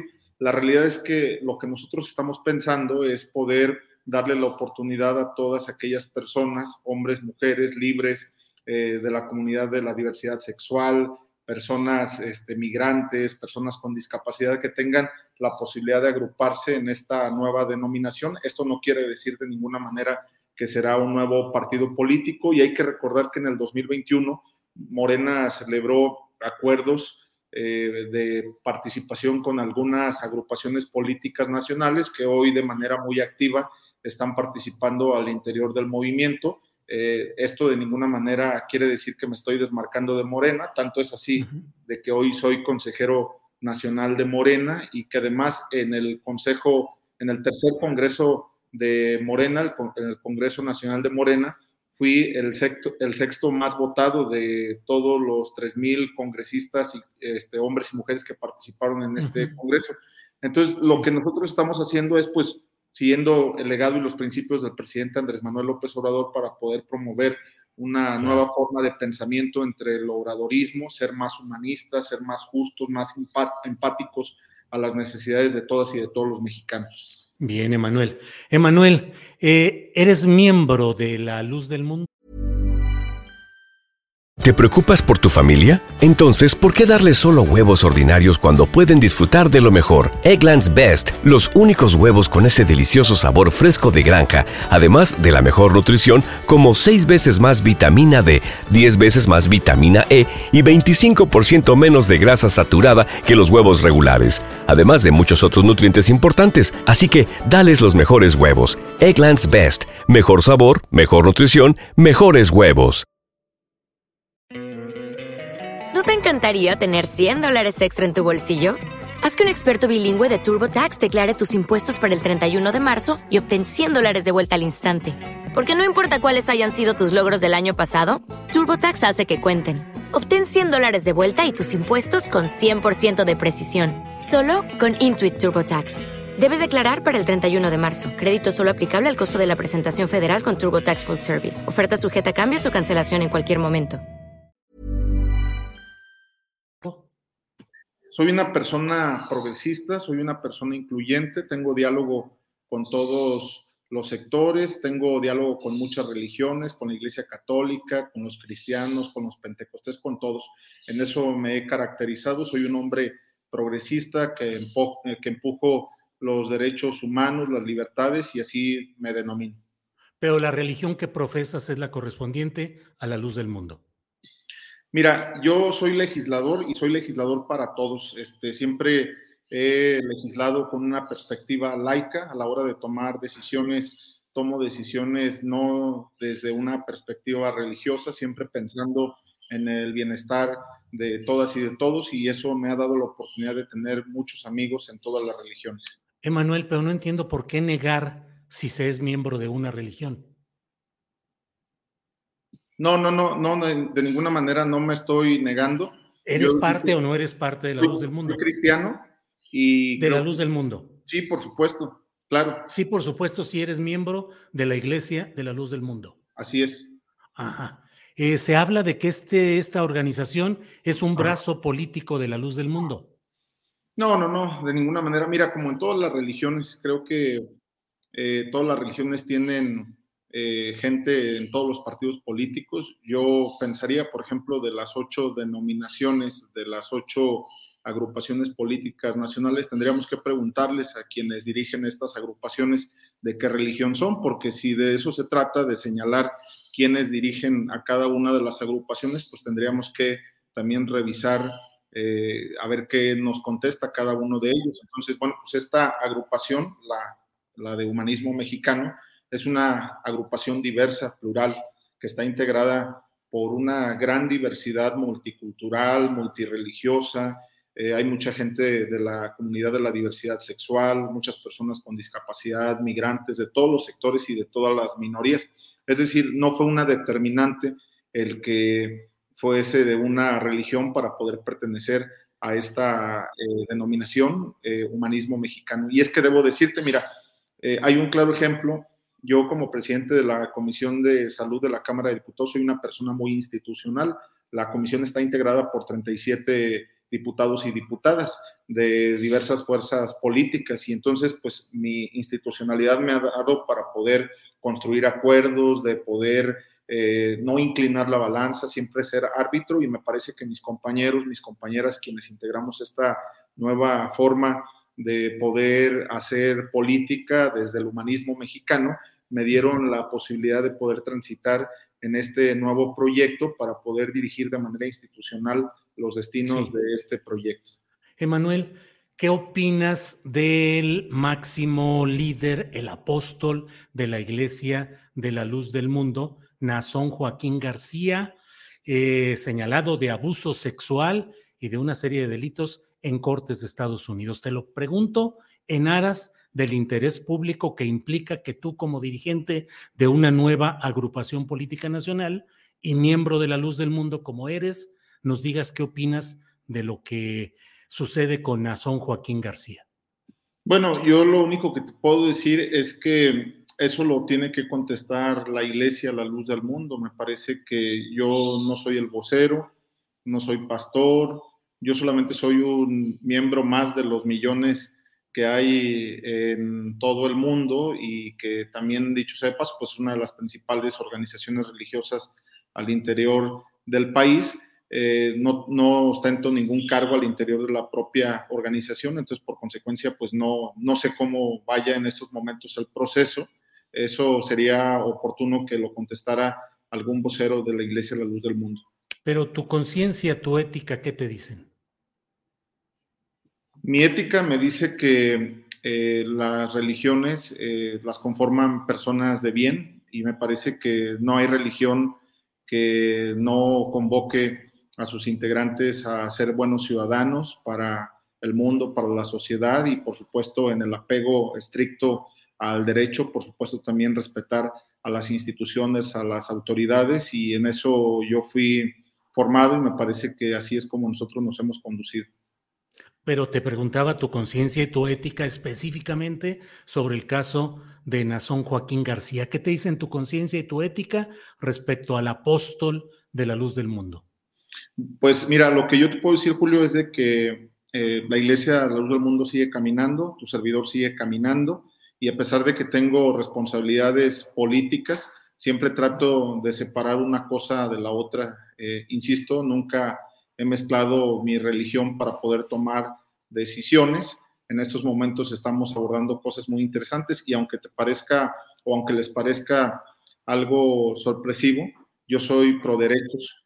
Eh, estoy legislando para la muerte digna y, eh, en otras palabras, la eutanasia. Estoy legislando para el tema de las, eh, para terminar con las mal llamadas terapias de conversión. estoy a favor de la legalización de la marihuana y creo que pues eso me hace una persona muy liberal. O sea, lo religioso lo dejamos a un lado y me parece que defendemos la agenda legislativa, la agenda de nuestro movimiento de Morena. Emanuel, vi fotografías de algunos de los personajes que te acompañaron a recibir el, la constancia del registro de la Agrupación Política Nacional Humanismo Mexicano. Estaba el diputado federal por eh, Morena, también Hamlet Almaguer, que también es miembro de la Luz del Mundo. Si no me equivoco, eran cinco las personas que te acompañaron. ¿Eran miembros de la Luz del Mundo todos? No, no, no, no. Eh, mira, eh, Hamlet, pues es el representante del Poder Legislativo ante el INE por parte de Morena, y él ni siquiera es parte de la organización de la APN, de Humanismo Mexicano. Entonces, pues hay eh, cosas fuera de lugar. Me parece que quienes estaban ahí ni siquiera conforman o son parte de la luz del mundo. Insisto, eh, es que este es un tema en el que se ha venido eh, engañando, mintiendo a la gente, los medios de comunicación tratan de hacer parecer cosas que no existen. Mira, cuando fui electo el presidente de la Comisión de Salud, luego, luego la estigma, luego, luego eh, señalar, luego, luego la guerra sucia. Y créanme que ahí están los resultados, siempre he dado buenos resultados y siempre han sido apegados conforme a la defensa de los derechos humanos, por el derecho a decidir de las mujeres, por el derecho de todas las personas. Siempre he pensado de manera incluyente y nada tiene que ver la religión con la forma de legislar. En este tenor, esa fotografía que aparece, pues habría que preguntarles de qué religión son las personas que se acercaron a esta fotografía, pero te puedo decir que no, que no, no pertenecen a la luz del mundo, porque no es un criterio el que para pertenecer a humanismo mexicano tengan que ser de una determinada religión. O sea, no, en los principios básicos, en los estatutos de humanismo mexicano, no es una determinante el que se pertenezca a cierta religión. Eh, Emanuel, ¿cuántos miembros tiene Humanismo Mexicano? Humanismo Mexicano fue registrado con eh, cerca de 26 mil integrantes eh, en tan solo cuatro semanas después de que manifestamos la intención de conformarnos en una agrupación política nacional. recabamos 26 mil de carne y hueso, todo mediante la aplicación app para recabar apoyo por el propio Instituto Nacional Electoral. Eh, regionalmente, ¿de qué estados fundamentalmente son, Emanuel? son de 17 estados de la República. Y mira, hay otra, otra em, contradicción. Yo soy guanajuatense y tú sabes que Guanajuato pues, es un estado un tanto conservador. Incluso eh, la luz del mundo en Guanajuato es muy pequeña. Digamos que sus principales bastiones de esta iglesia está en Jalisco, pudiera decirlo yo, pero curiosamente el principal bastión de esta nueva agrupación política nacional está en el estado de, de, Guanajuato, en la Ciudad de México, en el estado de México, en Veracruz, en Puebla. Tenemos presencia en 17 estados de la República y lo digo de frente al pueblo, lo digo de frente a la ciudadanía. Esta nueva agrupación política nacional fue al margen de la Iglesia a la luz del mundo. Inclusive eh, por ahí vi algún comentario que bueno que el vocero de la Iglesia la luz del mundo sale a desmarcarse de esta agrupación porque la realidad es que ni siquiera se aprovechó la estructura de esta iglesia. Esto es totalmente ajeno, es un trabajo ciudadano, soy diputado de mayoría ya por dos ocasiones y claro que tenemos un gran trabajo territorial en el estado de Guanajuato. Bien, Emanuel, te agradezco mucho la posibilidad de platicar y solo te pregunto finalmente, ¿cuántas diputaciones o senadurías aspiran a conseguir por la vía de humanismo mexicano negociando, no necesariamente con Morena? No, a, ver, primero decirte que nosotros estamos en Morena, que no nos vamos de Morena, que nos vamos Pero entonces, ¿para qué hicieron la organización, Emanuel? Para ayudar a Morena en los trabajos organizativos. hay que decirlo, hay gente que todavía no se siente incluida en Morena porque no se eh, alcanzó a afiliar en las asambleas electivas, porque tienen diferencias con eh, ciertos dirigentes. La realidad es que nosotros somos la posibilidad para que se pueda asociar toda la gente que se asume como obradorista o como parte de esta nueva consigna, de este nuevo... O sea, son como una secretaría de afiliación. no, somos, somos un instrumento para poder ayudar al presidente Andrés Manuel López Obrador. Nos asumimos como obradoristas y ahí vamos a estar, no vamos a pedir cuotas, no vamos a pedir espacios, es una forma de organizarnos para poder ayudar a la cuarta transformación a que se consolide en todos los rincones de nuestro país. Emanuel, te agradezco mucho tu amabilidad y que hayamos podido platicar de todos los temas. Que estés muy bien. Gracias. Hasta luego. Gracias. Las dos de la tarde con 18 minutos, dos de la tarde con 18 minutos y vamos de inmediato a nuestra siguiente entrevista, nuestra siguiente entrevista que es con Carlos Manuel Juárez, periodista de Tamaulipas y director de Elefante Blanco. ¿Qué está pasando en Tamaulipas? ¿Qué está pasando en el Valle de San Fernando, sitiado por grupos delictivos, guardias que están blindando toda la región? Está con nosotros Carlos Manuel Juárez. Carlos Manuel, buenas tardes. Hola, hola Julio, buena tarde. Pues bueno, eh, se ha vivido un fin de semana bastante complejo en Tamaulipas con asuntos de seguridad otra vez.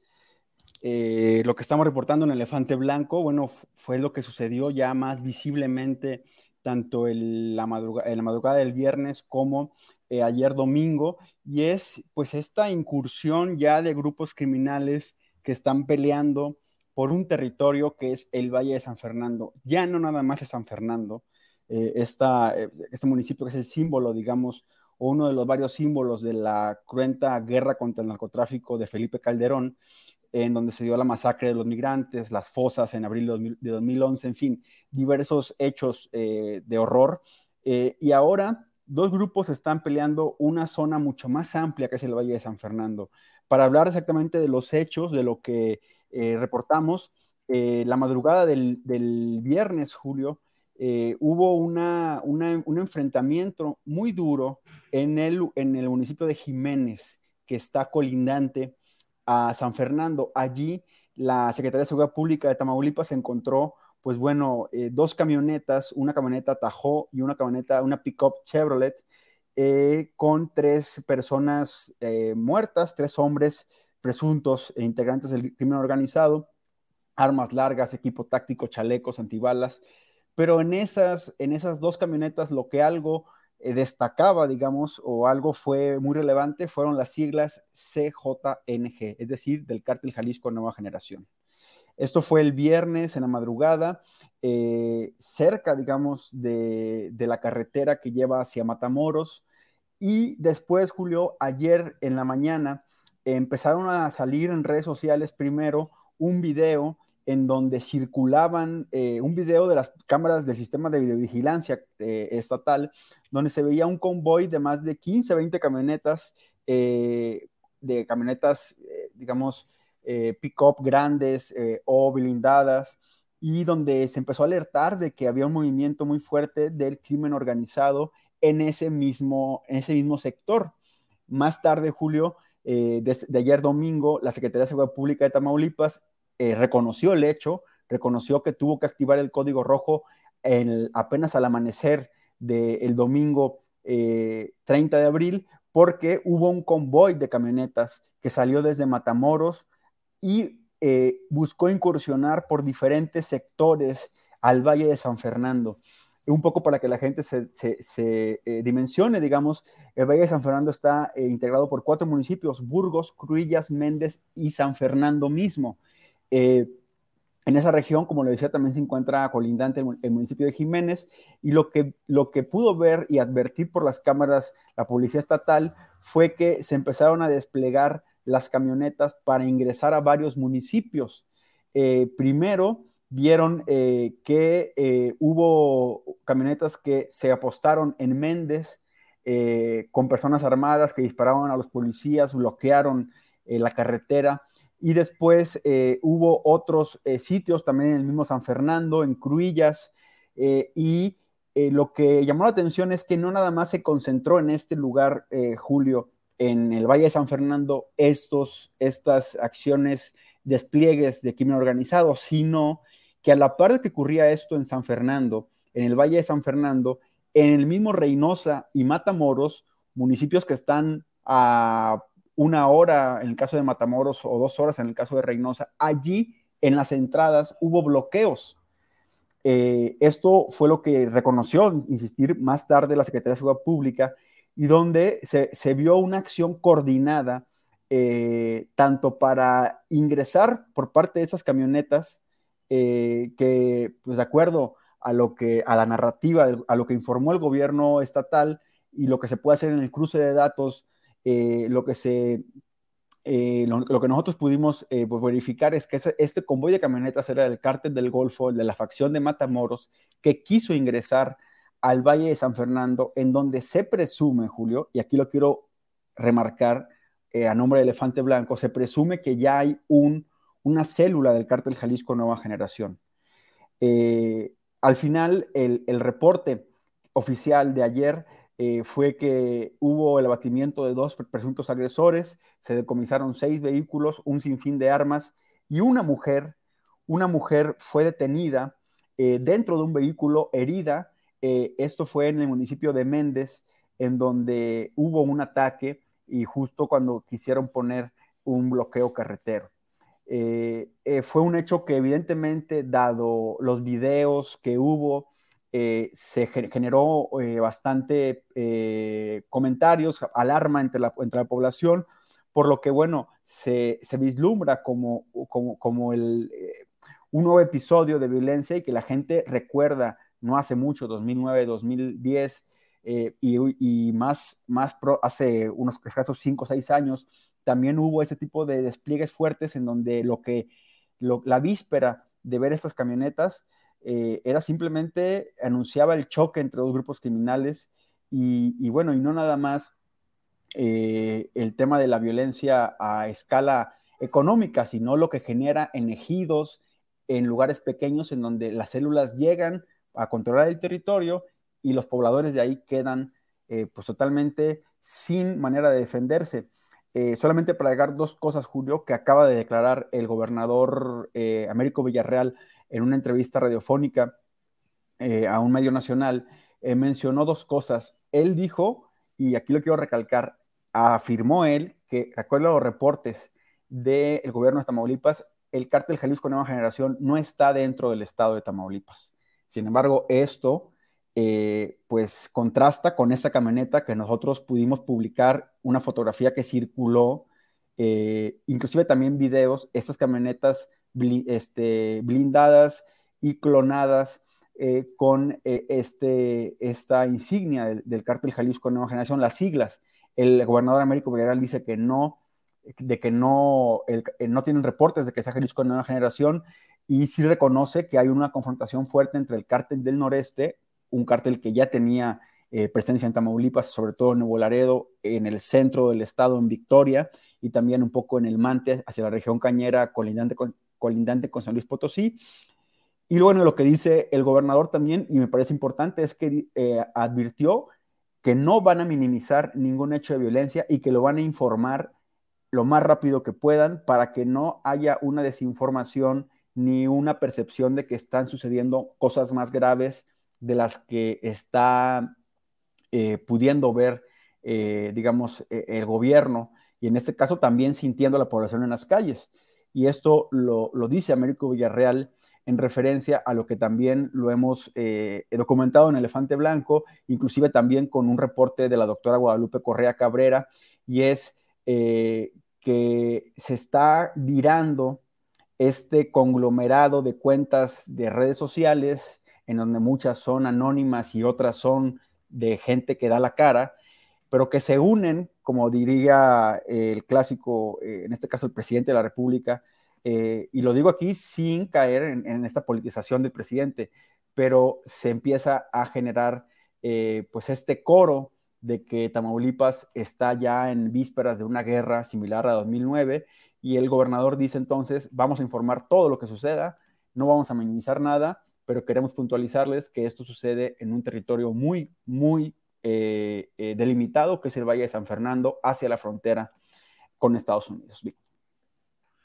Híjole, Carlos Manuel, pues sí, efectivamente, qué bueno que haces esa precisión porque las redes sociales están cargadas de comentarios en los cuales dicen, pues votaron por eso, votaron por el gobierno de Américo Villarreal, Américo hizo pacto con una serie de grupos y ahora se está viviendo todo la ruptura de la paz que dicen que había negociado el anterior García Cabeza de Vaca, Carlos Manuel.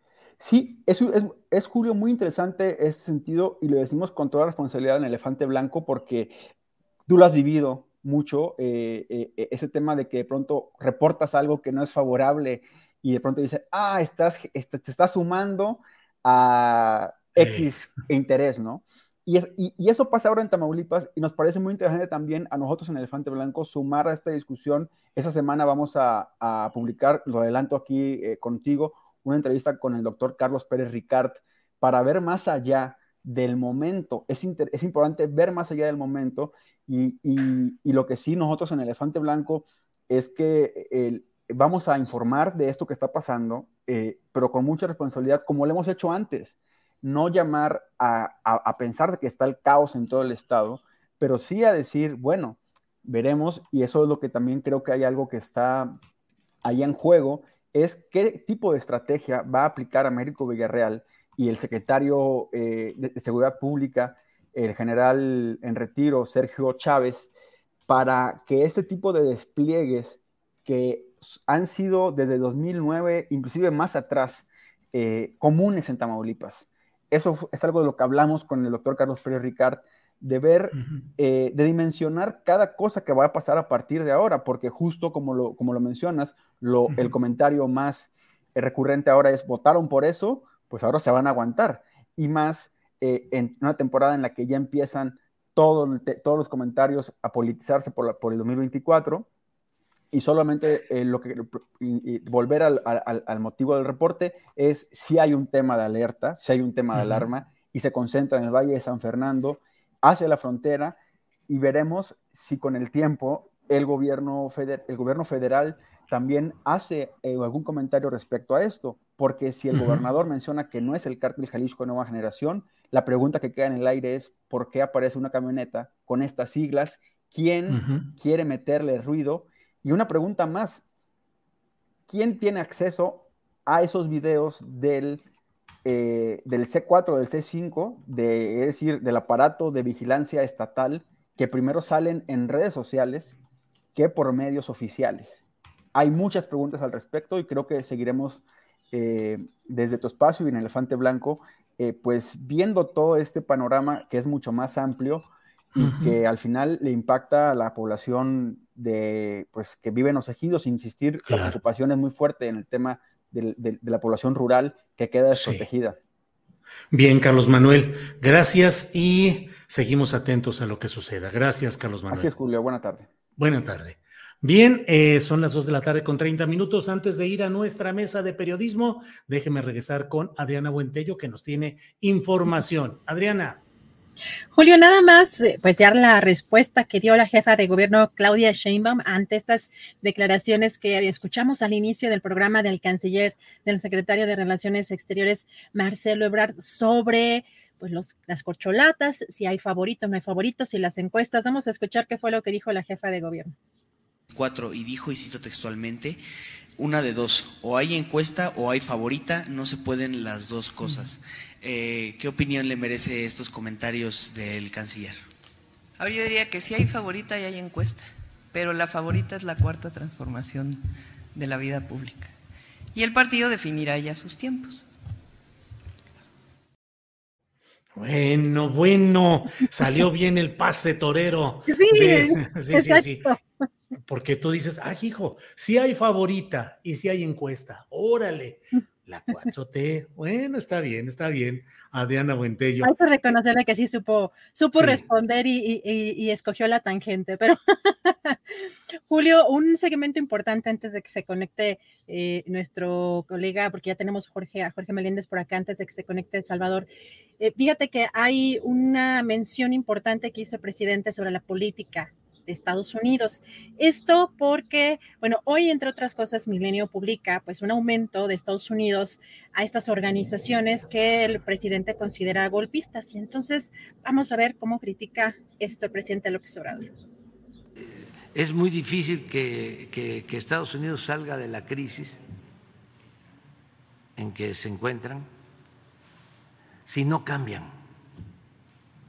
sus políticas añejas, rancias. Tienen que regresar a lo que fue en un tiempo la política de la buena vecindad del presidente Roosevelt. Tienen ejemplos. Regresar a lo que fue la política de alianza para el progreso del presidente Kennedy. El respeto a los pueblos, a la soberanía de los pueblos. Pero siguen con la política que se definió a principios del siglo XIX, la política Monroe, cuando le pide el presidente Monroe una recomendación al expresidente Jefferson y le dice cómo llevar a cabo la política exterior en Estados Unidos. Y Jefferson le recomienda, miren, no nos metamos en asuntos que tengan que ver, que tengan que ver con países europeos pero procuremos que ningún país europeo intervenga en América, América para los americanos. Y a partir de ahí, a invadir países. Entraban y salían, y ponían y quitaban presidentes a su antojo. Y esa manía se les quedó. Esto, por ejemplo, ¿cómo le van a estar dando dinero a eh, opositores a gobiernos legal y legítimamente constituidos. Es injerencismo. Bueno, pues ahí están las palabras del presidente López Obrador sobre ese tema calientito, Adriana. Tu micrófono. Ah, yo lo apagué. No, a lo mejor. Andrés, ya te cachamos. Sí. Algún ruidito. Ah, sí, exactamente. Ah, exactamente. Tengo aquí el ruidito acá afuera. Eh, tenemos ya nuestros colegas listos para la mesa. Regresamos con más información al terminar. Sale, gracias Adriana. Hasta pronto. Son las 2 de la tarde con 34 minutos y vamos de inmediato a nuestra mesa de periodismo de este lunes. Mesa de periodismo con Salvador Frausto y con Jorge Meléndez, que ya están por aquí. Jorge Meléndez, buenas tardes. Hola, Julio, buenas tardes. Buenas tardes a Salvador, Andrea, a todo el mundo. Gracias. Salvador Frausto, buenas tardes. Hola Julio, muy buenas tardes. ¿Qué tal Jorge? Es un gusto saludarlos en este arranque de semana. Gracias. Jorge Meléndez, ¿cómo ves ese tema de Marcelo Ebrard diciendo que o hay favorita o hay encuesta, que es una falta de respeto a la gente el que haya favorita? Y luego, hace unos minutos, la propia jefa de gobierno dice sí hay favorita y sí hay encuesta. La favorita es la 4T. ¿Cómo ves, Jorge? Sí, escuché, escuché porque ya estaba conectado. Pues este en efecto, la señora Claudia Sheinbaum da una, pues, que un pase torero verdaderamente sensacional, yo creo. Pero que hay favoritas, sí hay favoritas. Hemos visto que la señora Claudia Sheinbaum está ahí en el ánimo de, del señor presidente más cercano el señor Marcelo Ebrard, bueno, pues anda por todo el mundo tratando de resolver problemas desde vacunas hasta migrantes, hasta eso, está más lejos.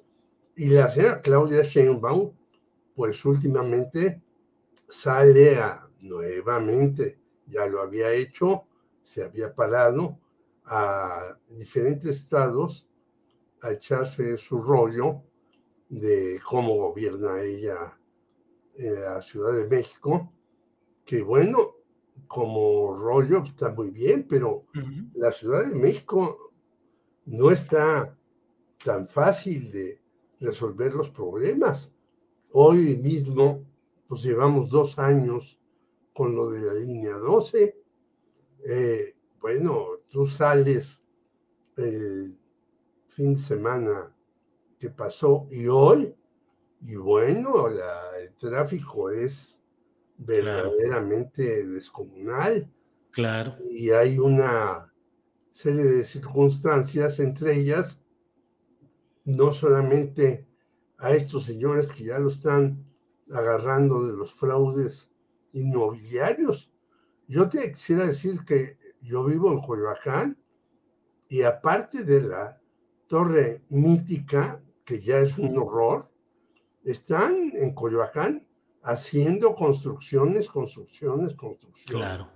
Tirando las casas ya de muchos años y están haciendo edificios, algunos incluso más altos de lo permitido. ¿eh?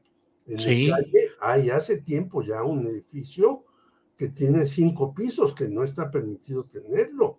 Bien. Entonces, que vivamos en la Ciudad de México, en Sí. el paraíso, pues no es tan claro. Y luego Claro. la contaminación y la situación que vive mucha gente que tiene que salir a vender porque pues no tiene empleo, etcétera. Claro. Digo, no estamos en el caos y en el desastre y demás en la Ciudad de México, pero tampoco estamos en el paraíso, como dijera Luis Espota. Así es, Jorge. Salvador Frausto, ¿cómo ves el tema de estos um, comentarios de Marcelo Ebrard, que hay quienes dicen que es una especie de subirle el volumen e ir, e ir señalando ya lo que dijo, o encuesta o favorita? Es una falta de respeto a la gente que se hable de una favor, no, no de una, se hable de favorita, así lo dijo. Y Claudia Sheinbaum, sonriente, que dice, si hay favorita, es la 4T. ¿Cómo ves? ¿Se estará ya acelerando un proceso de confrontación interna con Ebrard, Salvador Frausto? Pues sí, eso, eso es lo que parece mm, estar ocurriendo, eh, Julio. Yo creo que sí hay favorita y sí va a haber encuesta, eh, como dice eh. Claudia. Eh, es Claudia. es la favorita de- del presidente López Obrador, que ha sido eh, apoyada por mucha gente cercana al presidente, que ha habido expresiones en su favor y pues se ve un movimiento y se ve mucho dinero detrás de, de la campaña de Claudia.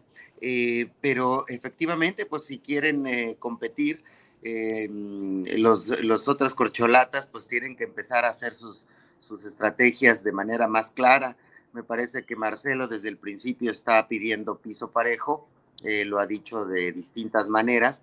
Y eh, bueno, pues eh, lo que esto va a empezar a hacer es que crezca las em, estrategias por intentar ganar la encuesta de, de, Morena y tratar de que no haya expresiones de favoritismo hacia alguno de los, de los candidatos.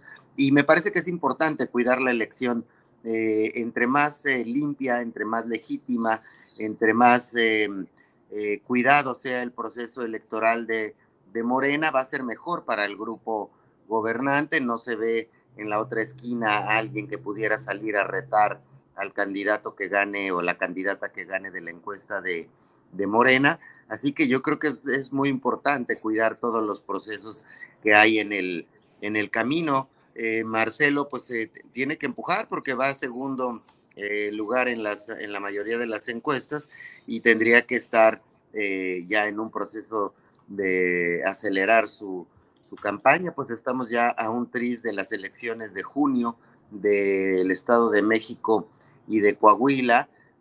Falta prácticamente un mes para esa fecha y ese es el arranque de salida de, las, de la campaña por la presidencia eh, del 2024. Me parece que si todo pinta como va hasta ahorita, eh, Delfina ganaría en el Estado del de México con holgura del mismo modo que eh, en el caso de Coahuila, el candidato de la alianza PRI-PAN, PRD Manolo eh, Jiménez también ganaría con cierta holgura. Así que, eh, pues, después de, esa, de esas elecciones, ya es todo, todo lo, lo, que veamos será en pos de ganar la encuesta de Morena para encaminarse hacia la, hacia la elección presidencial.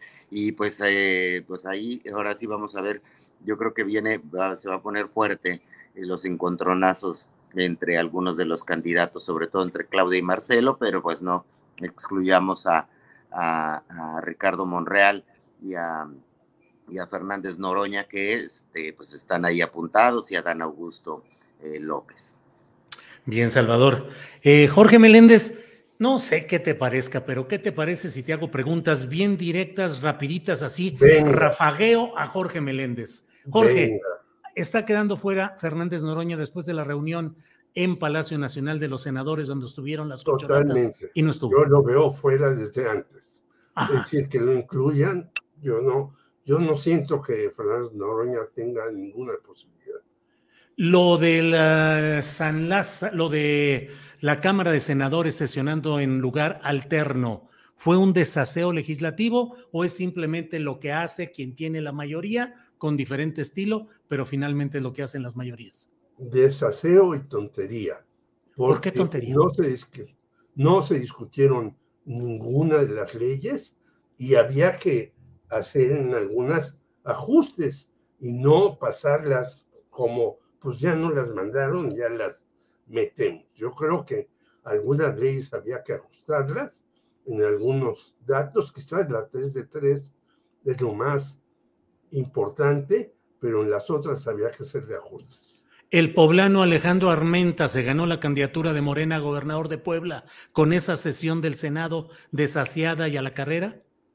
Pues quiso, pero por fortuna ya en Puebla se levantó una compañera morenista, Albores, y está teniendo una cantidad de personas que se les une, porque los dos Armenta, que hay que recordar son primos, vienen del grupo del PRI de Enrique Doger y demás. Albores, la secretaria del Medio Ambiente.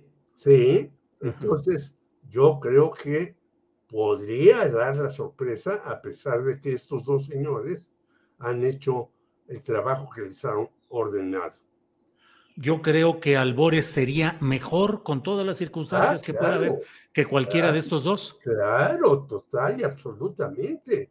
Y la izquierda tradicional, la izquierda nueva, los grupos que han luchado por derechos humanos, por periodismo independiente y demás, están con Albores y ha estado teniendo una resonancia muy importante. ¿Crees, Jorge, que la carrera política y la historia complicada con altibajos de Marcelo Ebrard le da como para jugarle las contras a López Obrador más adelante o su propio pasado haría que le mida el agua a los camotes y no se aviente una bronca fuerte, Jorge. Pues lo que dijiste en lo último. Yo creo que Marcelo, con todas las ganas que tiene el mundo, le tiene que medir muy bien el agua a los camotes y quizás llegar a un acuerdo, si es la señora Claudia Sheinbaum, en algún sentido, pero yo no veo que se vaya a otro lado.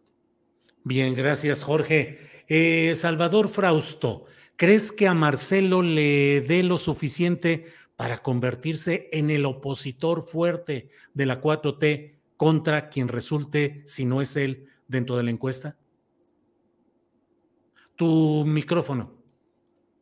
Creo que Marcelo se la tiene que jugar el, resto de aquí en adelante, incluso ser confrontativo em, y exigir lo que él considera adecuado para, para llegar en buenas condiciones a la, a la encuesta, pero eh, ya sea él o y cualquiera que, que, no sea favorecido por la, por la encuesta, que no gane la encuesta, tendrá que disciplinarse porque enfrentarse al aparato eh, que significa hoy el gobierno de la 4T más el movimiento de Morena, pienso que sería suicida para cualquier militante de izquierda de altos vuelos, no, no se le ve que esa posibilidad que se veía en algún momento que podrían irse a la, a la oposición, algunos de los perdedores, me parece que es eh, cada día más difícil imaginarse que, eh, que haya futuro político de, en aquel bando, en el bando azul tricolor amarillo. Entonces, se, me parece que se tendría que disciplinar si no gana y hay que jugársela de aquí al, a, la encuesta. Yo creo que los cuatro, los cinco aspirantes. Em, ¿Consideras, eh, Salvador, lo que en algunos eh, análisis en las redes sociales dicen que el plan B del presidente López Obrador, en el caso de la desasiada, difícil sesión senatorial de, de estos días, de este fin de semana, es confrontar finalmente a la Corte, que tendría que declarar inconstitucionales esas reformas y entonces sí enderezar toda la fuerza del morenismo contra la Corte y contra el Poder Judicial Federal? Sí, el presidente también está jugando con mucha, muy rudo, mucho más rudo de lo que, de lo que suele eh, jugar. Ya se ve que una confrontación muy fuerte con, con el tema de la, de la corte y que incluso con, podemos asociar este tema con el tema del, del INAI. Es decir, el presidente va para presionar y a buscar un enfrentamiento seguramente eh, con la corte, eh, va por desaparecer el INAI va por desaparecer un montón de, organismos eh, autónomos y que entren en, cintura hacia la, hacia la austeridad. Em, y, normalmente lo curioso de este asunto es que electoralmente eh, le va bien al presidente con este tipo de temas. Es decir, la gente no ve mal al presidente exigiendo austeridad a los organismos, no, los, no lo ve mal. Eh, por ejemplo, la Guardia Nacional, vemos las encuestas, eh, muy criticada, pero en las encuestas la gente la apoya. El INAI pues no le interesa al pueblo bueno y raso, es una discusión más de las clases medias, los eh, periodistas, los intelectuales, los académicos. Entonces, esas jugadas arriesgadas del presidente están llamándome poderosamente la atención. Yo creo que tienen un tinte electoral y un tinte de no se va a mover en su pleito con la Corte y para desaparecer los organismos que quiere desaparecer. Salvador, el INAI de veras sí ha servido, digo, ya sé toda la historia de eh, una serie de eh, hechos periodísticos relevantes que provinieron de información que tuvo que ser difundida gracias al INAI, pero en lo general, en lo general, el INAI ha servido proporcionalmente a lo que se gasta y a lo que se esperaba o ha sido un órgano de convalidación de intereses, como dice el presidente López Obrador? A, mí me parece que el, INAI, eh, es decir, más bien, la transparencia es muy importante garantizarla en este país. Es eh, indispensable garantizar el acceso a la información, estos mecanismos que tenemos los eh, mexicanos desde hace ya muchos años los ciudadanos, los periodistas, los académicos, los ambientalistas que utilizan estos mecanismos de transparencia. Sin embargo, eh, estos institutos son carísimos, son muy, tienen mucha burocracia. Eh, si hubieran sido más austeros, si fueran oficinas más eficientes, encargadas de, pues, de hacer lo básico, es decir, son sistemas que tienen que garantizar la información a los a los ciudadanos, no tienen que ser unos grandes institutos con personal excesivo, con unos salarios muy elevados, con un montón de viajes, etcétera. Entonces, ah, yo no veo mal em, que se busque una manera de que eh, se garantice la transparencia a través de otros mecanismos. Ahí están sobre la mesa la que puede ser a través de la auditoría eh, superior de la federación o que se busque un, un mecanismo de oficinas menos onerosas, Julio. Bien, Salvador, gracias.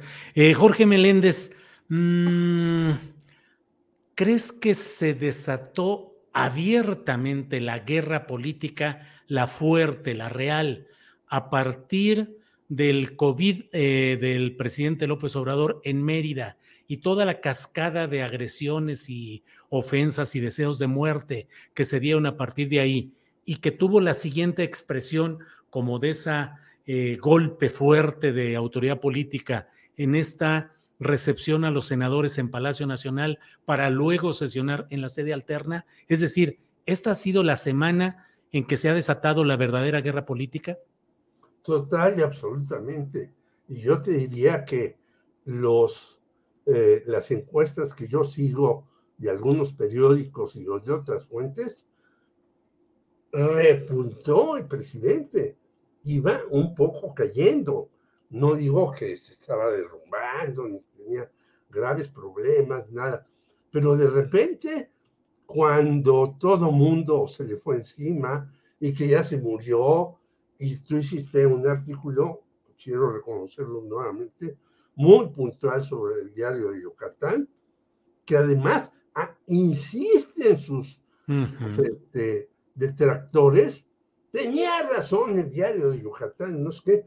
Digo, bueno, como una serie de periodistas de mi edad y hasta más jóvenes pueden insistir y vuelves a leer, vuelves a leer el encabezado y es fallido totalmente. Entonces, esta guerra obviamente fue para adelante porque como es un animal político, como les dicen a veces, o un político profesional muy bien cimentado, López Obrador, olió el asunto y dijo, vámonos con todo. Este es el momento y hay que echarle la carne al asador para hacer. Quizás en esa ida para adelante y con todo, hay errores, que yo insisto que los hay, pero yo creo que sí fue es el doctorante para ir a fondo. Oye, Jorge, está ahorita una reunión en Palacio Nacional por el Día del Trabajo y están representantes de las organizaciones obreras. Está Ricardo Aldana, que es el heredero de Carlos Romero de Champs en el Sindicato de Petroleros. Está Carlos Aceves del Olmo, el dirigente setemista. Está Víctor Flores, el pillo que ha sido dirigente del Sindicato de Trabajadores Ferrocarrileros eh, un verdadero ejemplo nefasto. No ha cambiado gran cosa en esta etapa en cuanto a la representación sindical verdadera. Te pregunto, estuvo, está también Napoleón Gómez eh, Urrutia de los mineros. Eh, y bueno, creo que no hubo ninguna transformación real en el ámbito sindicalista nacional. ¿O qué opinas, Jorge? Yo creo que sí, seguimos igual, salvo algunos lugares pues sí, ya diste los nombres. Y digamos, a mí el señor Víctor, de todos ellos, el señor Víctor Flores, me parece el más nefasto, porque ha hecho el, eh, digamos, el robo mayor en el sindicalismo sin que haya un sindicato. Entonces, eso no es posible. Y yo creo que hay que cambiar ahí y a mí me parece que mis compañeros sindicalistas que andan por ahí, pues no sé qué, a qué se dediquen, o, o ya dijeron, pues ya está la cuarta transformación, y todo va a cambiar y hay que esperar. No, hay que cambiar los sindicatos de raíz para que sean. Bueno, y te voy a decir, hasta en las universidades, Julio, tú acabas de decir esto, pero el sindicato, el Estunam, hace veintitantos años que es un sindicato blanco, porque siempre gana el mismo grupo. Y así en otros lugares. Yo creo que eso hay que modificarlo totalmente en serio. Y luego en la pugna entre la PAUNAM y una nueva organización, pues volvió a ganar la PAUNAM.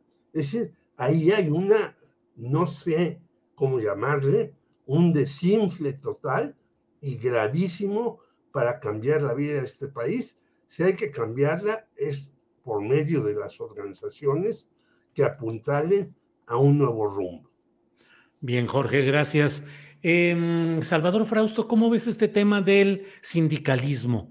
Luego andamos viendo muchos temas nacionales, los analizamos, los criticamos, encontramos avances, frenos, pero por ejemplo en este del sindicalismo me estremece leer la vista de los invitados hoy a Palacio Nacional, como si no hubiera cambiado nada, y donde ha habido cambios, me parece, Salvador, es porque las nuevas leyes internacionales derivadas del TEMEC han obligado a que haya democracia sindical en algunos lugares como eh, sindicatos automotrices en Guanajuato, entre otros. ¿Cómo ves ese tema del sindicalismo, Salvador? Sí, eh, bueno, pues eh, estoy totalmente contigo. Vemos los nombres y son los mismos de siempre, donde justo eh, donde no han llegado las transformaciones en los últimos años es en los sindicatos, siguen siendo estos grandes sindicatos corporativos eh, ligados a personajes eh, pues que surgieron del PRI, de esas viejas formas de hacer política, que se han enriquecido de manera brutal, muchos de ellos, la mayoría, y que tienen un control férreo eh, sobre los trabajadores. No llega, ha llegado la democracia a esos lugares, eh, a pesar de la presión, como dices, del Tratado de Libre Comercio en su nueva versión y de que los eh, estadounidenses principalmente están invirtiendo dinero en organizaciones que promuevan la democracia sindical en México, están invirtiendo fuertes recursos para tratar de promover este tipo de, de asuntos y alcanza algunas, algunas empresas eh, privadas de la industria automotriz y otras, pero los avances son mínimos, son este, menores. Tenemos un retroceso incluso eh, si lo vemos a partir de la velocidad de los cambios que hemos experimentado en democracia en los últimos años eh, con respecto a los avances que vemos en el sindicalismo. Ah, es eh, un, gran pendiente que tiene la clase política em, con, y los dirigentes sindicales con los mexicanos. Bien, Salvador. Y no hemos mencionado los dirigentes del sindicato de maestros, que sigue igual, con el Bester, sin el Baester, pero siguen más o menos en el, centro. atrás de, algunas cosas, porque de repente habla, ¿no? Es decir, no habla por hablar, porque ella sabe que tiene algún núcleo importante ahí. Claro. Salvador Frausto, le hice esta pregunta a Jorge y ahora te la hago a ti. ¿Crees que después de esa fotografía, en Palacio Nacional con los senadores del PT, del Verde, del PES y de Morena, donde no estuvo Fernández Noroña, pero sí las otras cuatro corcholatas, eh, las tres originales, más eh, el perdonado eh, Ricardo Monreal. ¿Crees que a Fernández Noroña lo están dejando ya abiertamente afuera de ese elenco presidenciable, Salvador? Eh, creo que no, creo que lo van a dejar jugar en, el, en la encuesta y en el proceso eh, electoral por una razón. Me parece que em, eh, es una voz que está recordando la ecuación que está en juego, es decir, o se va hacia, la, hacia un movimiento un poco más radical del obradorismo o hacia un movimiento un poco más moderado del obradorismo. Y creo que la función de, Fernández Noroña es recordar en el discurso público ese, ese tipo de, de, de, opción que me parece que termina a fin de cuentas favoreciendo sobre todo a Claudia Sheinbaum, pero de, en, alguna medida a, este, a Dan Augusto. Y, eh, y, bueno, pues esa discusión me parece muy pertinente, la de hacia dónde debe ir el obradorismo, hacia una posición más radical, eh, hacia una posición muy parecida a la que tiene actualmente el presidente Obrador, o hacia una posición eh, más moderada que incluya eh, mayor diálogo con la oposición, por ejemplo. Entonces, yo creo que esa función la cumple muy bien eh, Fernández Noroña. Lo que sí me parece es que eh, el presidente está muy molesto con la oposición y con todos aquellos que le desearon la muerte y que ese enojo y ese coraje lo está transformando en una gana, en una vocación de profundizar los cambios que él considera pertinentes y también con el deseo de arrollar en las elecciones del 2024 para poder sacar su agenda de manera más holgada. Como que volvió a emerger el López Obrador anterior a la presidencia, Salvador. Sí, lo veo más este, eh, radical, lo veo fuerte, eh, eh, con ganas de profundizar ciertos ciertas ideas que él tiene y que había moderado eh, mientras estuvo en los primeros cuatro años o, o, casi cinco años de gobierno.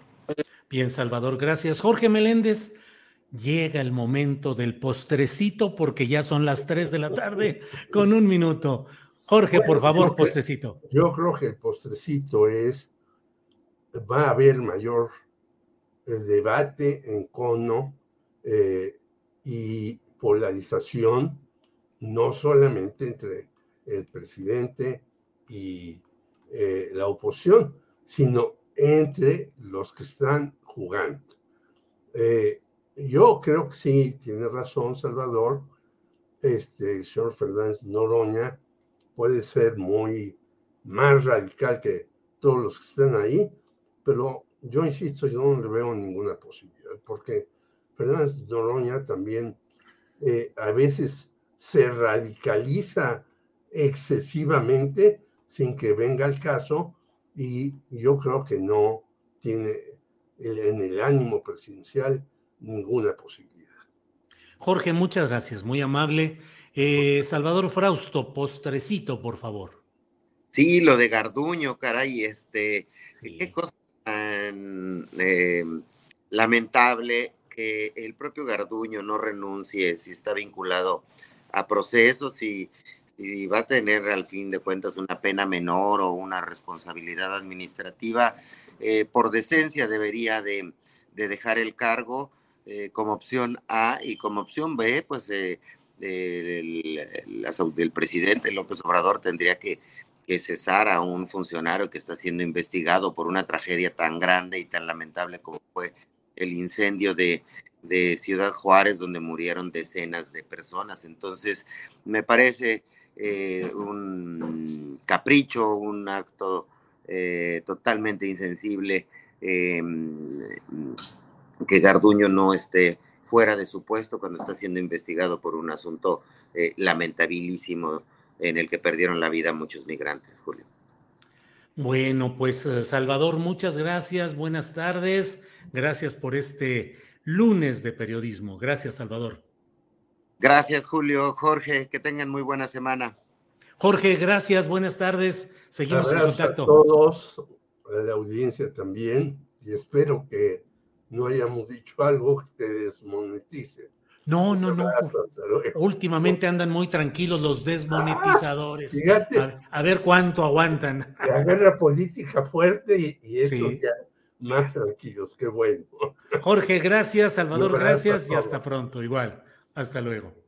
Bien, son las 3 de la tarde con cuatro minutos. No se vaya porque regresamos con mi compañera Adriana Buentello, que ya está por aquí. Adriana, ya estamos de regreso. Ah, tu micrófono, Adriana. Tu micrófono, tu imagen, tu voz, tu información, Adriana. Nombre, se cortó tantito. Algo se atoró, pero ahorita regresamos para comentarles acerca, pues como siempre, miren por aquí comentarios del, de la audiencia. Silvia Martínez dice, Garduño ya no debe estar al frente de migración por coherencia y congruencia. Manuel Garrido, perdón, Dice, en la UNAM, la Secretaría del Trabajo obligó al APA UNAM a realizar una nueva votación sobre el contrato de académicos. Gerardo Castillo dice, bien, buena mesa, muy bien, buena mesa con los dos, con Jorge Meléndez y Salvador Frausto. Ya estará por ahí Adriana. Adriana, Adriana, ¿estás ahí? Ay, se trasmó, algo se pasmó, perdón. no podía ni prender la cámara. Pero ya estamos regresando, Julio, nada más para bueno, comentar tres cosas. Bueno, una eh, sobre el tema de los migrantes, esto que ya habíamos platicado en, el inicio eh, sobre las críticas que hace el presidente a la política de Estados Unidos, pero que también tiene que ver y está relacionado con el tema pues de los migrantes. Hoy se platicaron dos temas. Por un lado, el tema de las remesas, que facilita el envío de dinero de Estados Unidos a México. Y ahorita en unos momentos ponemos el video porque creo que además por el público, el tipo de audiencia que tenemos puede ser también de utilidad.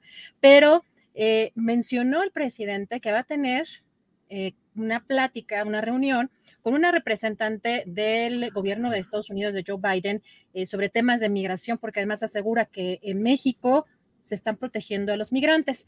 Y pues vamos a escuchar qué fue lo que hoy, en términos de lo de las remesas, pues va a ayudar o facilitará a los eh, mexicanos en Estados Unidos para enviar, para el envío de dinero. Vamos a escuchar, por favor. Tiene dos opciones para el envío de las remesas. Como ustedes saben, la etapa tradicional, lo que hace eh, los y las trabajadoras allá es que van a cualquier remesadora, a cualquier tiendita latina, y piden que su remesa llegue aquí a México a nuestras sucursales, sucursal Telecom, ahora financiera para el bienestar. Tan fácil como eso, lo reciben aquí con grandes ventajas, acá no se les cobra comisión. Tenemos, como ustedes saben, 1.700 sucursales operando en todo el país, sobre todo en zonas marginadas, vulnerables, pobres, alejadas, y es ahí donde se reciben muchas remesas. Y la segunda etapa, que es lo que les queremos presentar hoy, es que ya se logró a través de todos estos meses eh, un, un tema, que ya se pueda enviar la remesa directamente por medio de la tarjeta financiera para el bienestar ya en Estados Unidos, directamente a la tarjeta financiera para el bienestar acá en México. Aquí nos está apoyando una empresa mexicana que es nuestro aliado estratégico y nos ayudó precisamente a desarrollar esta eh, manera de envío. ¿Qué van a lograr? Más pesos por sus dólares. Y la gran noticia, que es lo que nos había encargado el presidente, es cómo hacemos para que se facilite el envío de la remesa, se abarate y puedan pagar mucho menos nuestros compañeros allá. Y por eso esta gran noticia, a través de la tarjeta financiera allá acá, van a pagar eh, solamente 3.99 dólares. Pues muy bien, digo, en qué bueno, es, siempre será positivo que no paguen tanto y que el negocio de las remesas no quede en algunos bancos privados, Adrián. Así es, hasta 2.500 dólares eh, se puede mandar y menos de 4 dólares y calculaban en la conferencia mañanera que estaba alrededor de 14 dólares justamente este tipo de envíos, así que es una buena noticia. Y también comentar, Julio, que pues a mí me pareció que llama la atención pues varias acciones que está llevando a cabo el gobernador de Nuevo León, Samuel García. No nada más ha sido polémico por ser un eh, personaje, un político muy tiktokero y, y también de la mano de su esposa Mariana. Y lo hemos visto en acciones pues muy, pues muy importantes en términos eh, de pues inversiones, pero llama la atención esto que vamos a escuchar porque está en Estados Unidos, está en una, en una, en un evento, en una conferencia global del Instituto Milken en Beverly Hills, pero publicó este video con este personaje, vamos a ver. Hasta Nueva León, baby.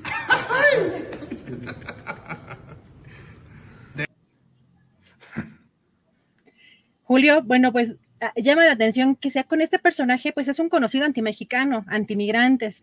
Lo hemos visto en diferentes momentos, eh, pues ser, pues con declaraciones xenófobas. No sé si te acuerdas que ha de haber sido por ahí del 2000, 2004, 2006 o eh, pues por esa época en donde apoyaba estas acciones de los Minuteman, ¿te acuerdas de, Sí, sí, de estos sí. casamigrantes y cómo se pronunciaba también en algún momento de que, que los mexicanos no se acoplaban a Estados Unidos y que tenían que este, adaptarse a la cultura de, de Estados Unidos, en fin, una serie de comentarios y de acciones xenófobas y que también recordar que este personaje fue y ha sido político de- de- después de una etapa de su carrera y pues de pronto lo vimos cambiar un poco de idea eh, con algunas declaraciones respecto a los migrantes allá en Estados Unidos, pero, pero estas declaraciones creo que no se olvidan, el apoyo que tuvo hacia este tipo de cazadores de migrantes y, cómo se refiere a los mexicanos, pero también pues e- en redes sociales como en Instagram, este, este gobernador también publicó una foto con un actor.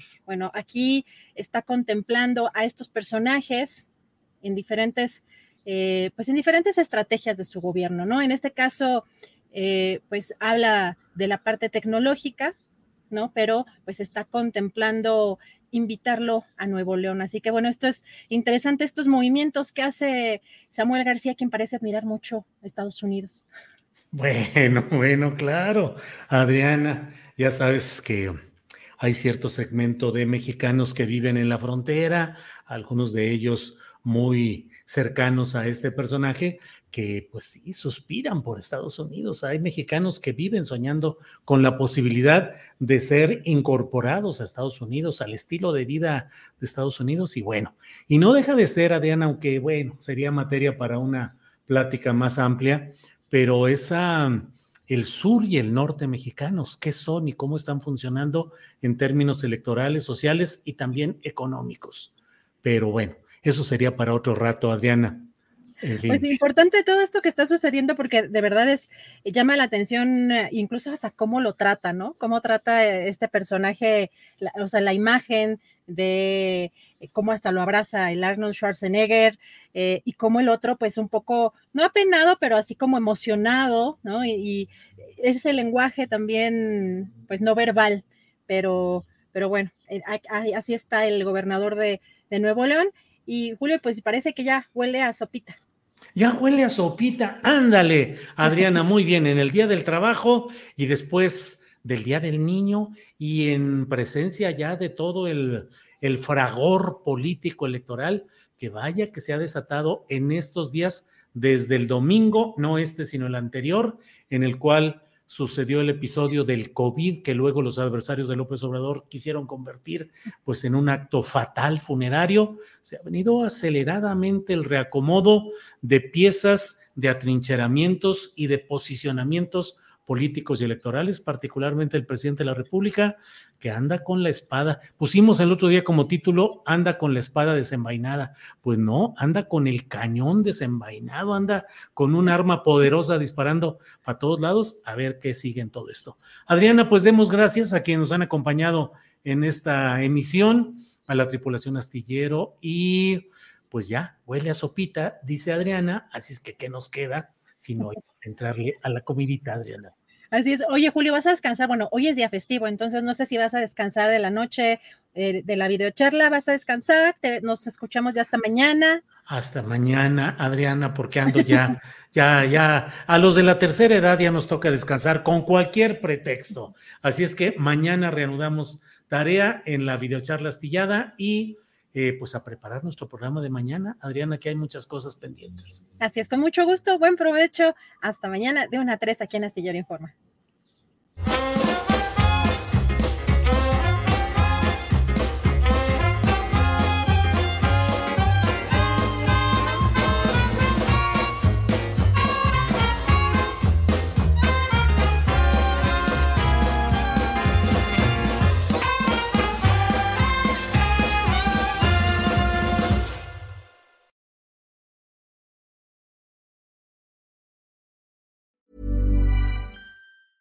¿Te preocupas por tu familia? Entonces, ¿por qué darles solo huevos ordinarios cuando pueden disfrutar de lo mejor? Eggland's Best, los únicos huevos con ese delicioso sabor fresco de granja, además de la mejor nutrición, como 6 veces más vitamina D, 10 veces más vitamina E y 25% menos de grasa saturada que los huevos regulares, además de muchos otros nutrientes importantes. Así que, dales los mejores huevos. Eggland's Best, mejor sabor, mejor nutrición, mejores huevos.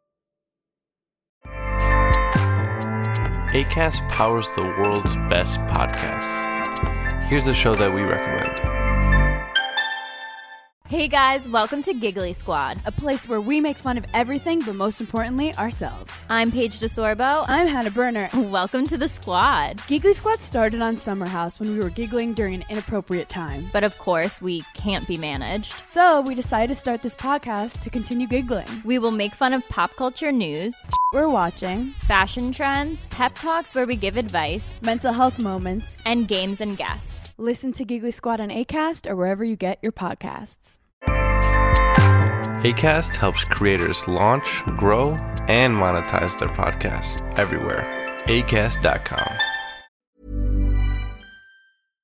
Para que te enteres del próximo noticiero, suscríbete y dale follow en Apple, Spotify, Amazon Music, Google o donde sea que escuches podcast.